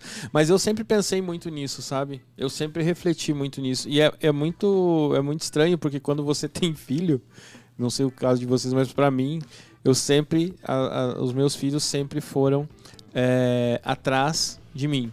Por, por- por dois motivos. Um é esse, de que se eu for bater eu desvio. E outro é pra ele estar sempre em contato com, com, a, com a Rosângela, né? É, porque as crianças sempre foram Ah, muito sim, apegadas. é, porque às vezes. É. E não só apegado, aí já é outra, a gente entra em um outro momento que é a segurança da criança mesmo. Às vezes a criança passa mal, você, como motorista, É. você não vai conseguir. Exato. né, fisicamente impossível você atravessar o banco para socorrer a criança mais rápido do que a pessoa mas que está ao muito, seu lado. É muito instintivo isso. Você acaba colocando sem pensar. Exatamente sem pensar. E o que, que a gente tem? Ó, lembrando aqui, ó, vamos trazer então, enquanto a galera fica refletindo nisso daí, por enquanto, Cleiton, Pablo e Luísa. É, lembrando, galera, que não é inscrito no nosso canal, se inscreve aqui, deixa seu like, lembre-se do algoritmo lá do YouTube para fazer a gente subir, todo mundo escalonar, pra gente escalonar e todo mundo ver a gente. E não é só pra verem a gente também, né? É pra ver o que vocês estão colocando aí no, no, no chat, né? Então, chamem seus amigos e diz, ó, eu escrevi lá, hein? Eu tô participando lá no chat, né? É, chame os seus amigos, chame a sua galera, é, vem pra cá discutir esse assunto. É um assunto hoje, hoje, hoje aqui, ó, bum, tá pesadão. tá pesadão. E lembre-se, e lembre-se, oi? Reflexivo. Reflexivo, Como eu disse, né, um assunto que já me tirou do sério logo cedo, viu, gente? É, galera a aqui, gente ó, tava quer falando fazer aqui. reunião 8 horas da manhã, já me tira do sério logo cedo. Eu falei, gente, eu não vou discutir sobre o assunto, porque O- vocês já me tiraram do meu- Eu- da minha paz. Vocês não tinham chegado ainda, eu e o Cleiton estavam exatamente falando nisso, né? Que o assunto já tinha dado pano pra manga na discussão da pauta, né? Que, ah, para quem não sabe, a gente se reúne aí uma vez por semana para discutir a pauta do próximo programa, até mesmo para ter alguns alinhamentos e tal, ver o que, que a gente pode trazer de, mais, de, de assuntos mais interessantes. Normalmente esse bate-papo leva lá 20, 30 minutos, né? Esse, esse assunto de hoje Uma hora e meia. foi uma hora e meia e só foi uma hora E e, a meia porque saiu todo mundo tinha E compromisso, a né? gente saiu mandando um outro tomar no cu. Então, Tanto Pi, que, produção. tanto, tanto que rolou, tanto que rolou até o segundo, rolou até o seguinte comentário: se eu não concordar, eu viro minhas costas e vou embora. a gente chegou a combinar um abandono coletivo. A gente Foi. chegou a combinar um abandono coletivo. A só o Abner. só- O Abner ia sentar aqui e ia tocar o... E a, a ia Luísa. aqui, Ia ficar só a Luísa. e ia falar, gente, eu acho que é isso aqui, eu preciso cumprir esse horário deles, você entendeu? E é isso. E aí, gente, pra, também não esqueçam lá do nosso Instagram, né? Arroba, como dizia minha avó, oficial. Pra quem quiser vir aqui compartilhar um momento com a gente, discutir e tal, é cdmvoficial.gmail.com, manda aquele e-mail bacaninha e que a gente vai se falando. Beleza? É... Luísa, o que, que a gente tem aí de, de comments? Tem um comentário da Nair que é muito interessante, que De quem? é da Nair. A verdade é que ninguém sabe o que é capaz até que fique sem escolha. É isso. E na verdade você não fica sem escolha, né? Isso a escolha é fazer ou não fazer. Mas até a última É que- escolha É que você, até que você fique sem a escolha de não fazer, né? De não, Ou de fazer. sem a opção de não fazer É, escolha. até, até que você fique sem a opção de Mas fazer você escolha. fica. Você Não, você continua. sempre tem uma opção. Você sempre tem a opção. É, se tu for pensar assim, mas é, e a pressão? Você- mesmo assim, você continua tendo. Sim. Começou agora, agora vai. Agora... Agora é o vai. momento- É Começou. o momento A, a gente deixa, a gente deixa pro segundo. A gente deixa as discussões pro segundo bloco. Eu acho que a Segundo voz dele é- é proposital, porque sempre me vem aquela sensação, baixa a luz, e o Cleiton começa a falar e eu começo É a ficar, que- meu é Deus que do céu, eu assim, não tô raciocinando Como, mais. como tu não quer. Se você acha que é uma pressão ouvir a voz do Cleito assim, bota o fone de ouvido. Miséria. Nossa, chega a dar um arrepio aqui, ó. Não, só uma curiosidade pra deixar o clima mais leve. Já aconteceu na minha vida de. Eu, eu, eu trabalhava com o Cleiton, né? E aí eu liguei um dia pro Cleiton de manhã só pra ouvir ele falar bom dia, às 7 horas da manhã. Eu e uma galera, todo mundo ligando pro Cleiton, ele, bom dia, bom dia. Até cair a não, ficha foi só no dele. primeiro. Depois eu vi que tinha alguma coisa errada. Não, a galera se combinou pra ligar pro Cleito de manhã pra ouvir o Cleiton, dar aí, bom boa dia. noite. Eu, olhei, boa Tudo noite. beleza? E aí? Até o tudo beleza é diferente. É, então. É, e a- é, mais alguma coisa, Luísa? Não. Tem um ponto que é importante a gente dizer aqui, né? Vamos lá. A gente tá falando de crise do lado. É, do lado reflexivo, mas o fato é que a crise ela também transforma, né? Tem uma coisa que eu acho que às vezes a gente tem uma. A gente naturalmente quer fugir da crise, mas a crise ela também vem pro bem, né? Ela também tem o seu lado bom. Construção? É uma coisa do tipo, pô, a crise tem coisas que elas só acontecem na crise, né? Ou seja, a pessoa só consegue transformar, ou consegue inovar, ou consegue criar algo novo. Hoje, a maioria dos produtos que a gente tem, elas nasceram por conta, por conta da crise, que uma crise surgiu, e essa crise fez com que a gente construísse produtos, né? Cara, eu quero trazer um, um depoimento. Momento. Aqui vocês não vão. O, o Cleiton acho que vai lembrar. Silvia Popovic. Não, trazer tra- Eu vou levantar, eu vou embora. É agora que eu levanto. É, não, não. é, compartilhar. O Pablo falou um negócio aqui que me deu um estalo na cabeça. ah, momentos de crise. A gente acabou de passar por uma crise um pouco mais intensa, agora ela está ficando um pouco mais branda, né? Que é toda essa coisa da, da, da pandemia. Né? Já teve muito pior, hoje tá só pior. Né? É, mas eu fui um cara que eu me reinventei nessa pandemia. Para quem lembra, né? do Textor de 2019, final de 2019 ali, início de 2020, eu era uma pessoa completamente diferente, né? Uma das coisas que a gente acabou criando também foi o podcast nessa crise. né? A crise acabou trazendo a gente para dentro dos estúdios, acabou trazendo a gente é, para discutir problemas, discutir assuntos, né? para trazer mais conhecimento para as pessoas. Por que isso? Né? Por que, que a gente teve isso? É, foi um momento pelo qual eu estava passando na minha vida. Eu estava numa num momento de estresse, e estresse nível altíssimo e mais burnout, né?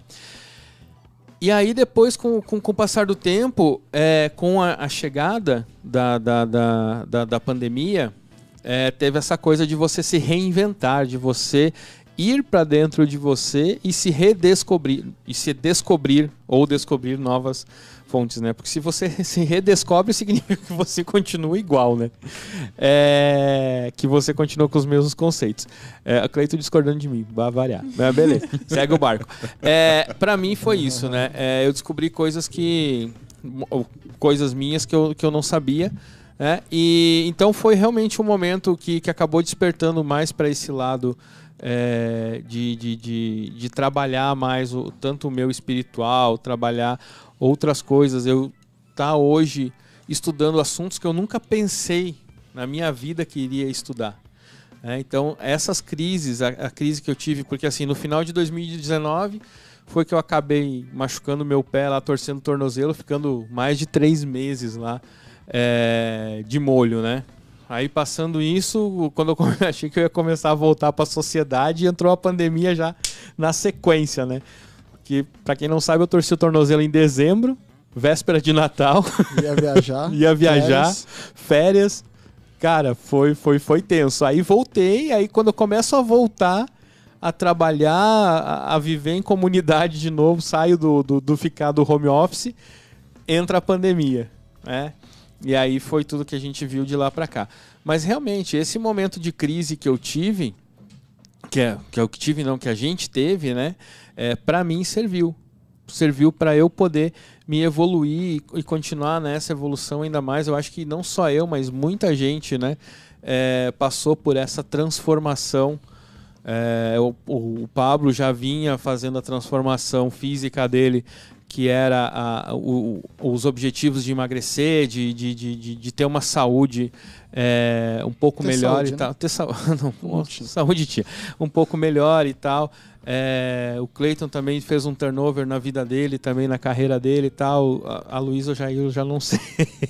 Sou um mistério. É, já não sei, mas assim, Breve, entre, entre, nós três aqui, pra gente foi um, uma completa reviravolta na nossa vida é, esse, esse tempo de crise. A gente realmente se reinventou. E eu acho que é isso. Né? Eu acho que é você ter esse, esse olhar. Uma coisa que a gente estava falando antes, né, o Cleiton, do, do discurso do, do Cortella. Do Cortella. Não entendi Cortella. essa referência. Não, não, não, é que, é da barba, da barba. Não entendi essa É que eu, eu, cheguei aqui antes da gente começar, eu perguntei pro Cleito, pô, tava vendo um negócio bacana, trazendo... Daquele cara barbudo. Assim. Daquele cara barbudo, e o Cleito, pô, quem? o Nostradamus? É. é, não, do Cortella, que ele, que ele fala, né, do, do pai dele. Eu tava vendo um vídeo dele esses dias, ele falando, né, que o pai, que perguntaram para ele, pô, da onde vem toda essa alegria, né? Ele falou do meu pai, porque quando eu era pequeno, é, eu lembro do meu pai chegando em casa cheio de poeira, todo sujo, só o olho assim de fora, né? E ele chegando dizendo: pô, é, furou o pneu do Jeep, mas graças a Deus não choveu, né? Que bom que não choveu. Então, tipo assim, dane-se que furou o pneu do Jeep, saca? O que importa é que não choveu. Então ele viu o lado bom da situação. Outro dia ele contando, outro dia ele chegou em casa e disse assim: Vocês acreditam que eu tava vindo e acabou a gasolina do Jeep a 2 km do posto? Olha que sorte, velho. Pô, 2 km só, só tive que andar 2 km até o posto. Tipo, ele não ficou pé da vida porque acabou o combustível. Ele ficou, ele ficou feliz por quê? Porque ele tá vendo sempre o lado bom das, das coisas, né? Uhum. Que é aquilo que a gente tava falando no episódio, é, passado, no, no episódio passado, né? Sobre positividade. É. Não, é, não é você ser positivo e dizer, ah, tá tudo bacana. Não. É você realmente ver o lado positivo. E é isso que, eu, que hoje eu trago da, da, da pandemia, dessa época de crise sim, que a gente passou. Olhar para esse lado. O seu exemplo é um exemplo vocês não conheciam esse cara, não. Esse cara não era. Esse cara não era esse cara aí que, que vocês estão tão, tão sentados hoje, né? Então, essencialmente, é, é o que eu estou dizendo, né? Eu acredito muito que a crise ela é o que transforma e busca o melhor de nós. Ela nos tira da zona de conforto. Ela nos dá estímulo para mudar, né? E de fato mudar não é fácil, né? Mudar não é fácil, né? Mas não mudar é fatal. E às vezes a gente precisa de uma crise para mudar.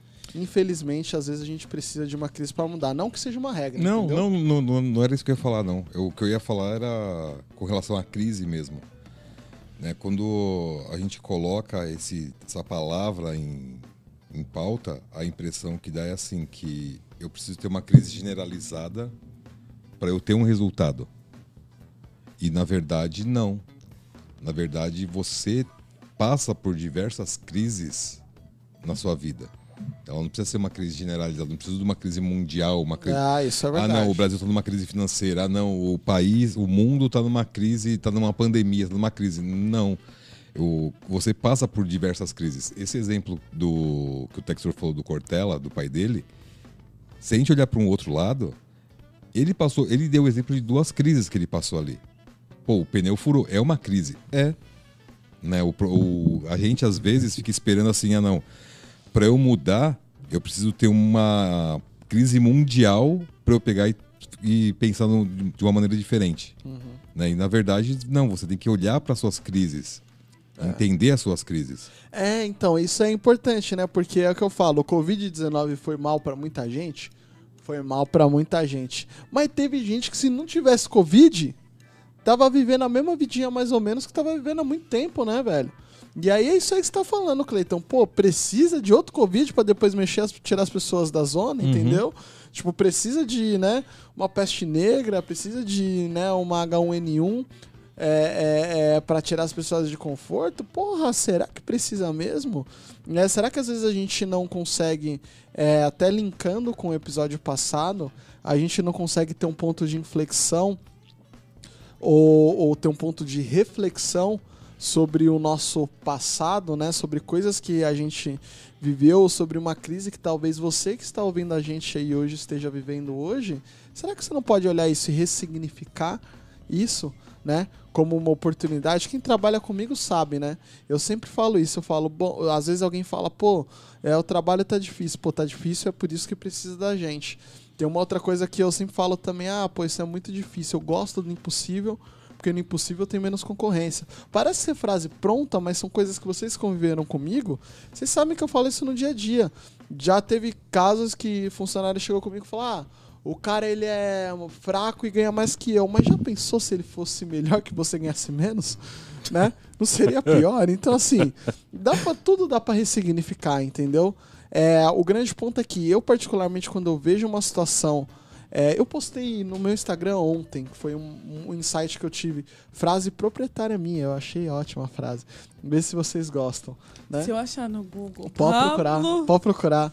É, mas é, era uma frase que é, eu falava assim: é, quem, é, quem tem um pensamento de solução, gente que pensa em solução, resolve problemas. Gente que pensa em problema acha mais problemas, sabe? Ou seja, se você é um cara que você tá focado em, pô, vamos resolver isso, como o pai do Cortella, né? Não, pô, mas tudo dá para ressignificar. Toda crise que você tem dá para ressignificar. Eu convivo com uma pessoa que toda vez que aparece um cliente querendo cancelar, ele vende alguma coisa no cliente. Eu falo, que porra é essa? Perguntei pra ele, caralho, como que você consegue fazer isso? Ele virou pra mim e falou, eu não aceito perder. E eu falei, pô, é um mindset, entendeu?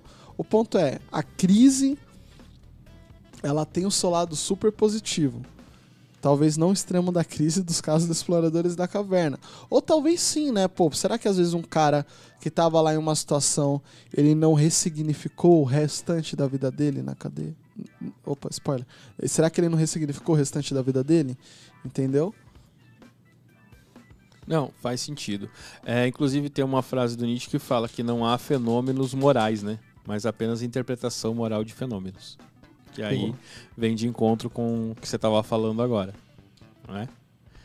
É muito sobre é, quando as pessoas, por exemplo, infelizmente chegam a- muito próximo da morte, né? A gente vê muitos casos de pessoas de, que infartam ou tem alguma doença muito. é, enfim, ho- hoje em dia a gente pode dar Covid como um exemplo, mas outras doenças que são muito perto daquilo que eles dizem que é o fim do túnel, ou a luz no fim do túnel, né? E quando as pessoas voltam, elas falam: não, cara, agora eu quero fazer minha vida valer a pena, cada minuto, porque eu estive muito próximo. É aquele. é, como dizia a minha avó: se você morresse amanhã, o que você faria hoje? Né? Eu até completo. Uma frase que eu vi do Cortella. Se, você morrer, se você morresse amanhã, você faria falta? Ai, não, mas não. É, só, mo- só morre quem não presta. Eu Só não morre quem não presta, exatamente. Só morre quem não presta. Quem presta não morre. Exato. Mas, mas falando sério agora, a gente já, já teve essa discussão uma vez. É... Pablo, como que você responderia essa pergunta? Entendeu? Você acha que você faria falta se você morresse? Não, o que que você fez? O que que você... Isso é, isso é um ponto de reflexão, acho que todo mundo eu, deveria eu pensar. nunca vou morrer. Exato. É, então, não, não, é, é isso, é isso. De verdade, eu, eu já tenho na minha cabeça, porra, eu, eu sou novo e tal, tenho 28 anos, mas é, eu acredito que eu tenho deixado legado por onde eu passo porque é meu propósito de vida, sabe? Então, na minha cabeça, eu nunca vou morrer, entendeu? Eu tô eternizado já na história, na cabeça de várias pessoas. Eu hoje acho que se eu morresse, eu eu- muitas pessoas sentiriam falta. E eu acho que coisas que eu fiz na minha vida que não são profissionais, mas coisas que eu fiz para pessoas e, e- e outros pontos, faz com que eu me torne eterno é, na vida dessas pessoas. Eu não cheguei a escrever um livro ainda, né? Mas essencialmente é, eu acredito piamente que só morre quem não presta. Então, como eu vivo minha vida com propósito, alô Arnaldo Neto.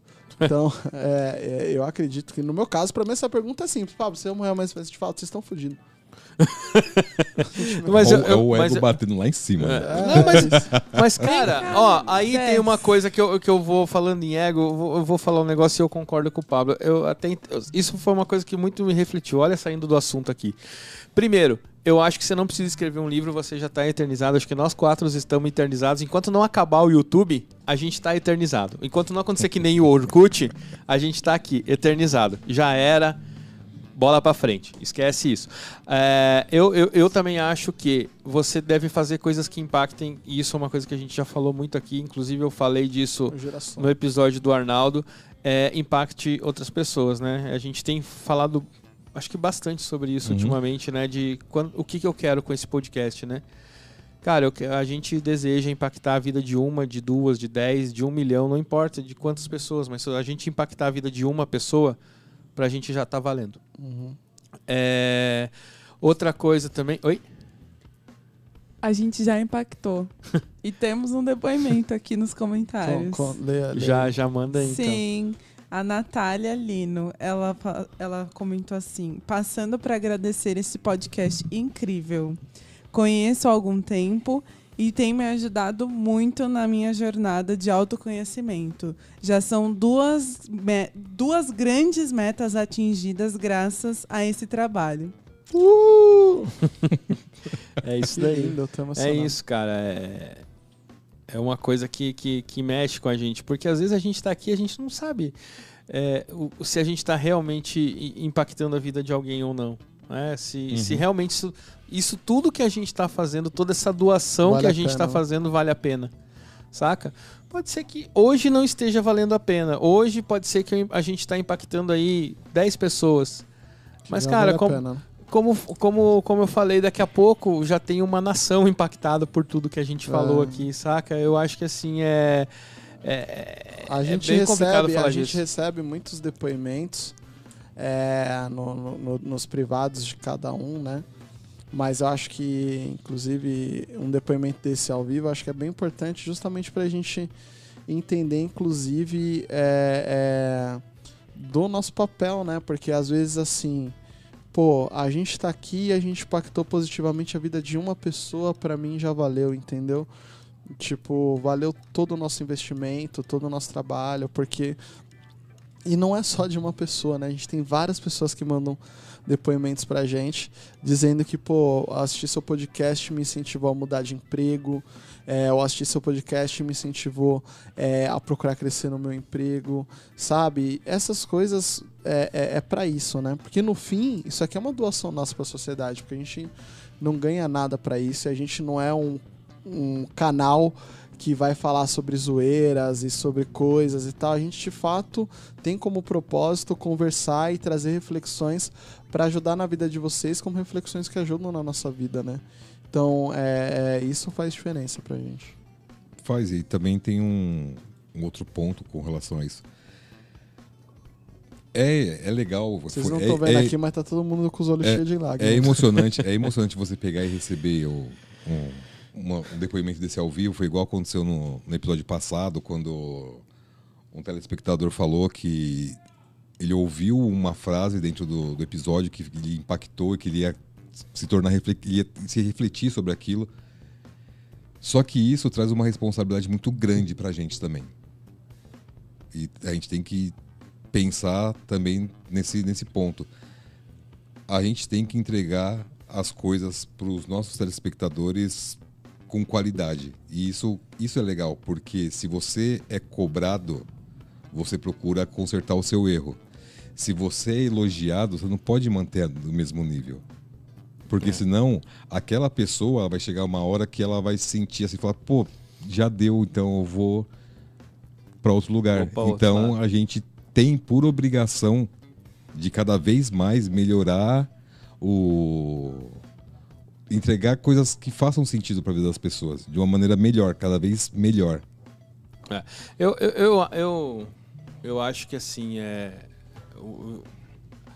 que nem o Pablo falou, pô, não, não é um podcast zoeiro e tal. Claro que a gente vai ter momentos aqui que a gente vai trazer alguém, vai acabar trazendo alguma pessoa que, que, que seja mais zoeira e tal, mas todas as pessoas que a gente sempre traz e que a gente sempre quer trazer, a gente quer entregar alguma quer coisa para vocês, coisa, né? entendeu? Né? Seja o, o, o, modo de vida dele. E às vezes, cara, a gente pode trazer um humorista aqui para ficar contando piada também a noite inteira.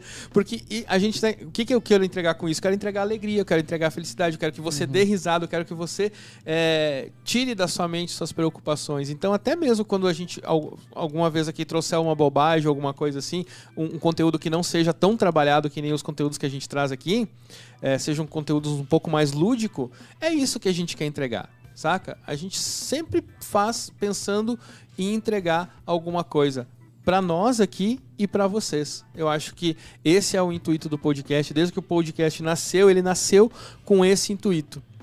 Tanto que, para quem não sabe, vamos, vamos dar uma encerrada aqui no, no assunto do livro e vamos só dar uma rememorada aqui, já que entrou nesse.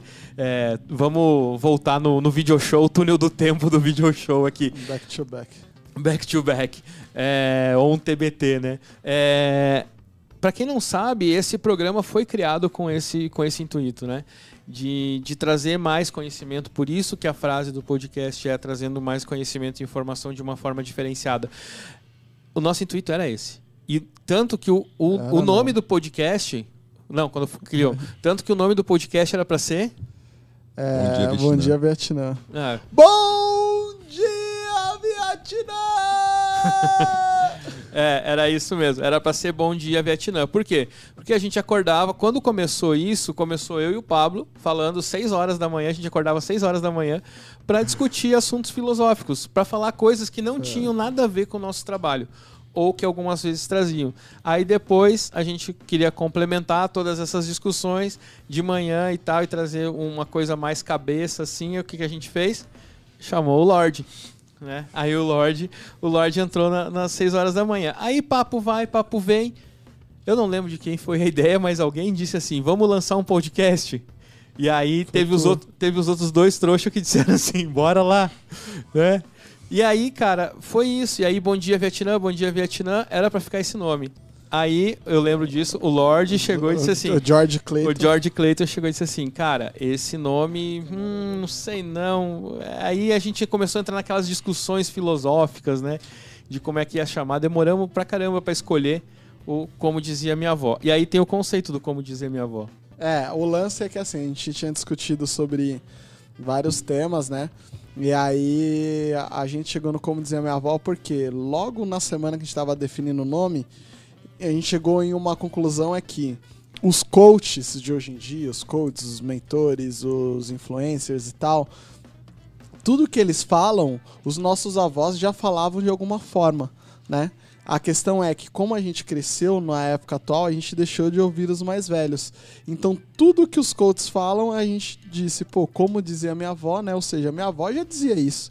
Entendeu? Os coaches nada mais falam coisas do que minha avó já me falava. Se eu escutasse minha avó, não precisava pagar ninguém, entendeu?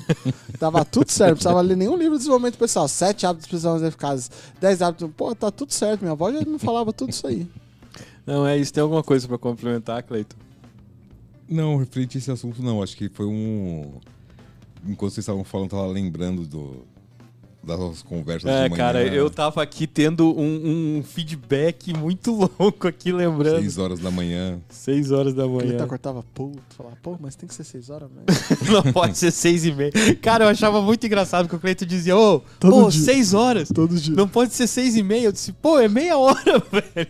Meia hora faz diferença. Aí Meia a. Luísa entrou, a reunião virou que horas? Duas horas da noite. Meia-noite. Lógico que Meia não. Oito horas da manhã. Oito horas da manhã. É, então, e aí depois como é que aconteceu a Luísa? Aí a gente precisava de alguém pra é, cuidar do nosso Instagram, né? Aí o Pablo disse, pô, tem uma menina aqui e tal. Aí a gente entrou em contato com a Luísa. E agora, depois de tanto a gente batalhar e tanto encher o saco e insistir, hoje a Luísa divide a mesa, né? Porque ela sempre foi muito reticente quanto a isso. Mas tá aí a voz feminina, a representatividade feminina hoje no grupo, é, que traz muita. traz grandes contribuições aí. E é isso, galera. Eu acho que todo mundo aqui, eu, eu, eu, vou- falar, vou ser sincero, a minha voz dá, dá uma embargada toda vez que eu falo desse projeto, porque, sinceramente, esse é um dos projetos da minha vida que eu mais tenho orgulho hoje. Eu, eu, eu não meço esforços para para levantar cada vez. Eu acho que aqui também ninguém mede esforço para poder é, levantar o podcast. Eu me sinto muito orgulhoso hoje por poder trazer tudo que a gente traz para vocês e cada vez mais. A ideia inicial sempre foi essa, Por desde isso. desde o princípio. Por isso, Desde os princípios dos dias. por isso, você que está ouvindo esse post- esse podcast, compartilhe com a sua família, com seus amigos, com o grupo da escola, grupo do trabalho, grupo de zoeira, grupo do futebol, grupo da academia, grupo do fit dance. Compartilhe com todo mundo esse podcast para que a nossa palavra possa chegar no coração de mais pessoas. Amém, igreja? Amém. Ouvi um glória. Eu fiquei, eu fiquei imaginando o Pablo no Fit Dance. É, eu danço fit dance. Zumba. Zumba, é nóis. Vamos fazer um podcast aqui de zumba aqui. Tirar a mesa, tudo, e o Pablo vai dar umas aulas de zumba aqui. É, Luísa, mais alguma coisa aí? Não, o Silêncio. Diogo. Bom, tem um comentário também, é, é, né? O Diogo falando que é um excelente conteúdo. Senhores, né? Vamos, né? Porque tá só senhores. Mas eu vou considerar que era um. Era pra ser um X no lugar desse E. Tá bom? É Xuxa. É... Xuxa, Xuxa. Baixinhos. É, Bom, gente, é, alguém tem mais alguma coisa aí pra complementar? Vamos caminhar pro encerramento que tá chegando a hora. Bora que daqui a pouco o Abner começa a desligar as luzes É. e tal. É. Ô, Abner, você tem que aparecer aqui com esse corte de cabelo, velho. Abner tá bonito, velho. É, põe aí, velho. Abner tá bonito demais hoje. Tá, né, velho? Porra. Penteado bacana. Ó, o cara Acho tá ficando. Fez no Senhor Barba, na certeza. Fez, fez. Ó, a barba na régua lá e Ó, tal. ó o, o cortezinho aqui, ó, que meteu aqui, velho. Vixe. Vocês não estão. Vocês, vocês- não sei se vocês estão vendo, não. Não dá, não dá pra ver, ó. Tô vendo a câmera aqui, não dá pra ver você, pô. Você tem que aparecer na câmera grande. Mas vamos lá. Vamos lá. É, Vamos fazer diferente, vamos começar pela de lá hoje. Ô, Pablo, considerações finais. Considerações finais, que hoje não deu pra escrever no caderno, que eu gosto, né? Eu trouxe anotado no celular aqui, né? Minhas considerações finais, né? É...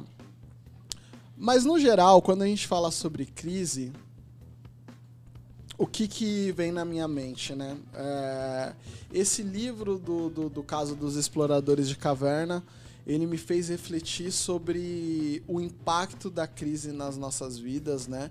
E o quão longe a gente consegue ir para resolver essa crise. No geral é isso, né? questões de sobrevivência e todo momento que a gente é colocado em xeque, a gente quer sair desse momento de xeque, ponto. Que é o caso dos exploradores de caverna. E aí, quando a gente fala sobre vida e sobrevivência, é, isso acaba mexendo com os instintos nossos, né?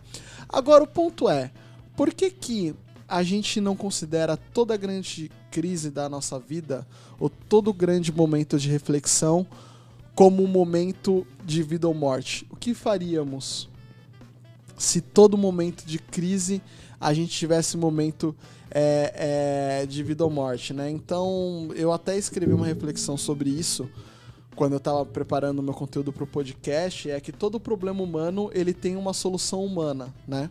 É, não existe determinismo, não existe ninguém acima de você na sua vida. Toda crise exige uma ação e toda ação resulta em crise. É um ciclo infinito que determina eterna administração, né? Ou seja, toda crise tem uma ação e toda ação gera uma crise e a gente vai estar sempre vivendo em crise. E às vezes a gente tenta correr disso. O fato é que não tem como a gente correr de uma crise. Mas assim como eu falei na questão da positividade, como é uma coisa que eu bato é, nas minhas falas, é seja o protagonista da sua vida, né? Ou seja, se você está numa crise, quem pode resolver ela, infelizmente, é só você. Quem pode olhar ela de um lado ruim, né? Ver o copo mexer, o copo meio vazio, é só você. E no geral, no fim do dia, que é uma coisa que a gente falou, lembre-se que coloque primeiro a máscara em você, né? Cuide do seu bem-estar, da sua saúde mental, né? E todas as outras coisas vos serão acrescentadas. Bom dia, boa tarde, boa noite a todos. Isso daí. Luísa. É, hoje eu tô reflexiva. Mentira. Não, mas hoje eu trouxe uma frase que eu gostei muito.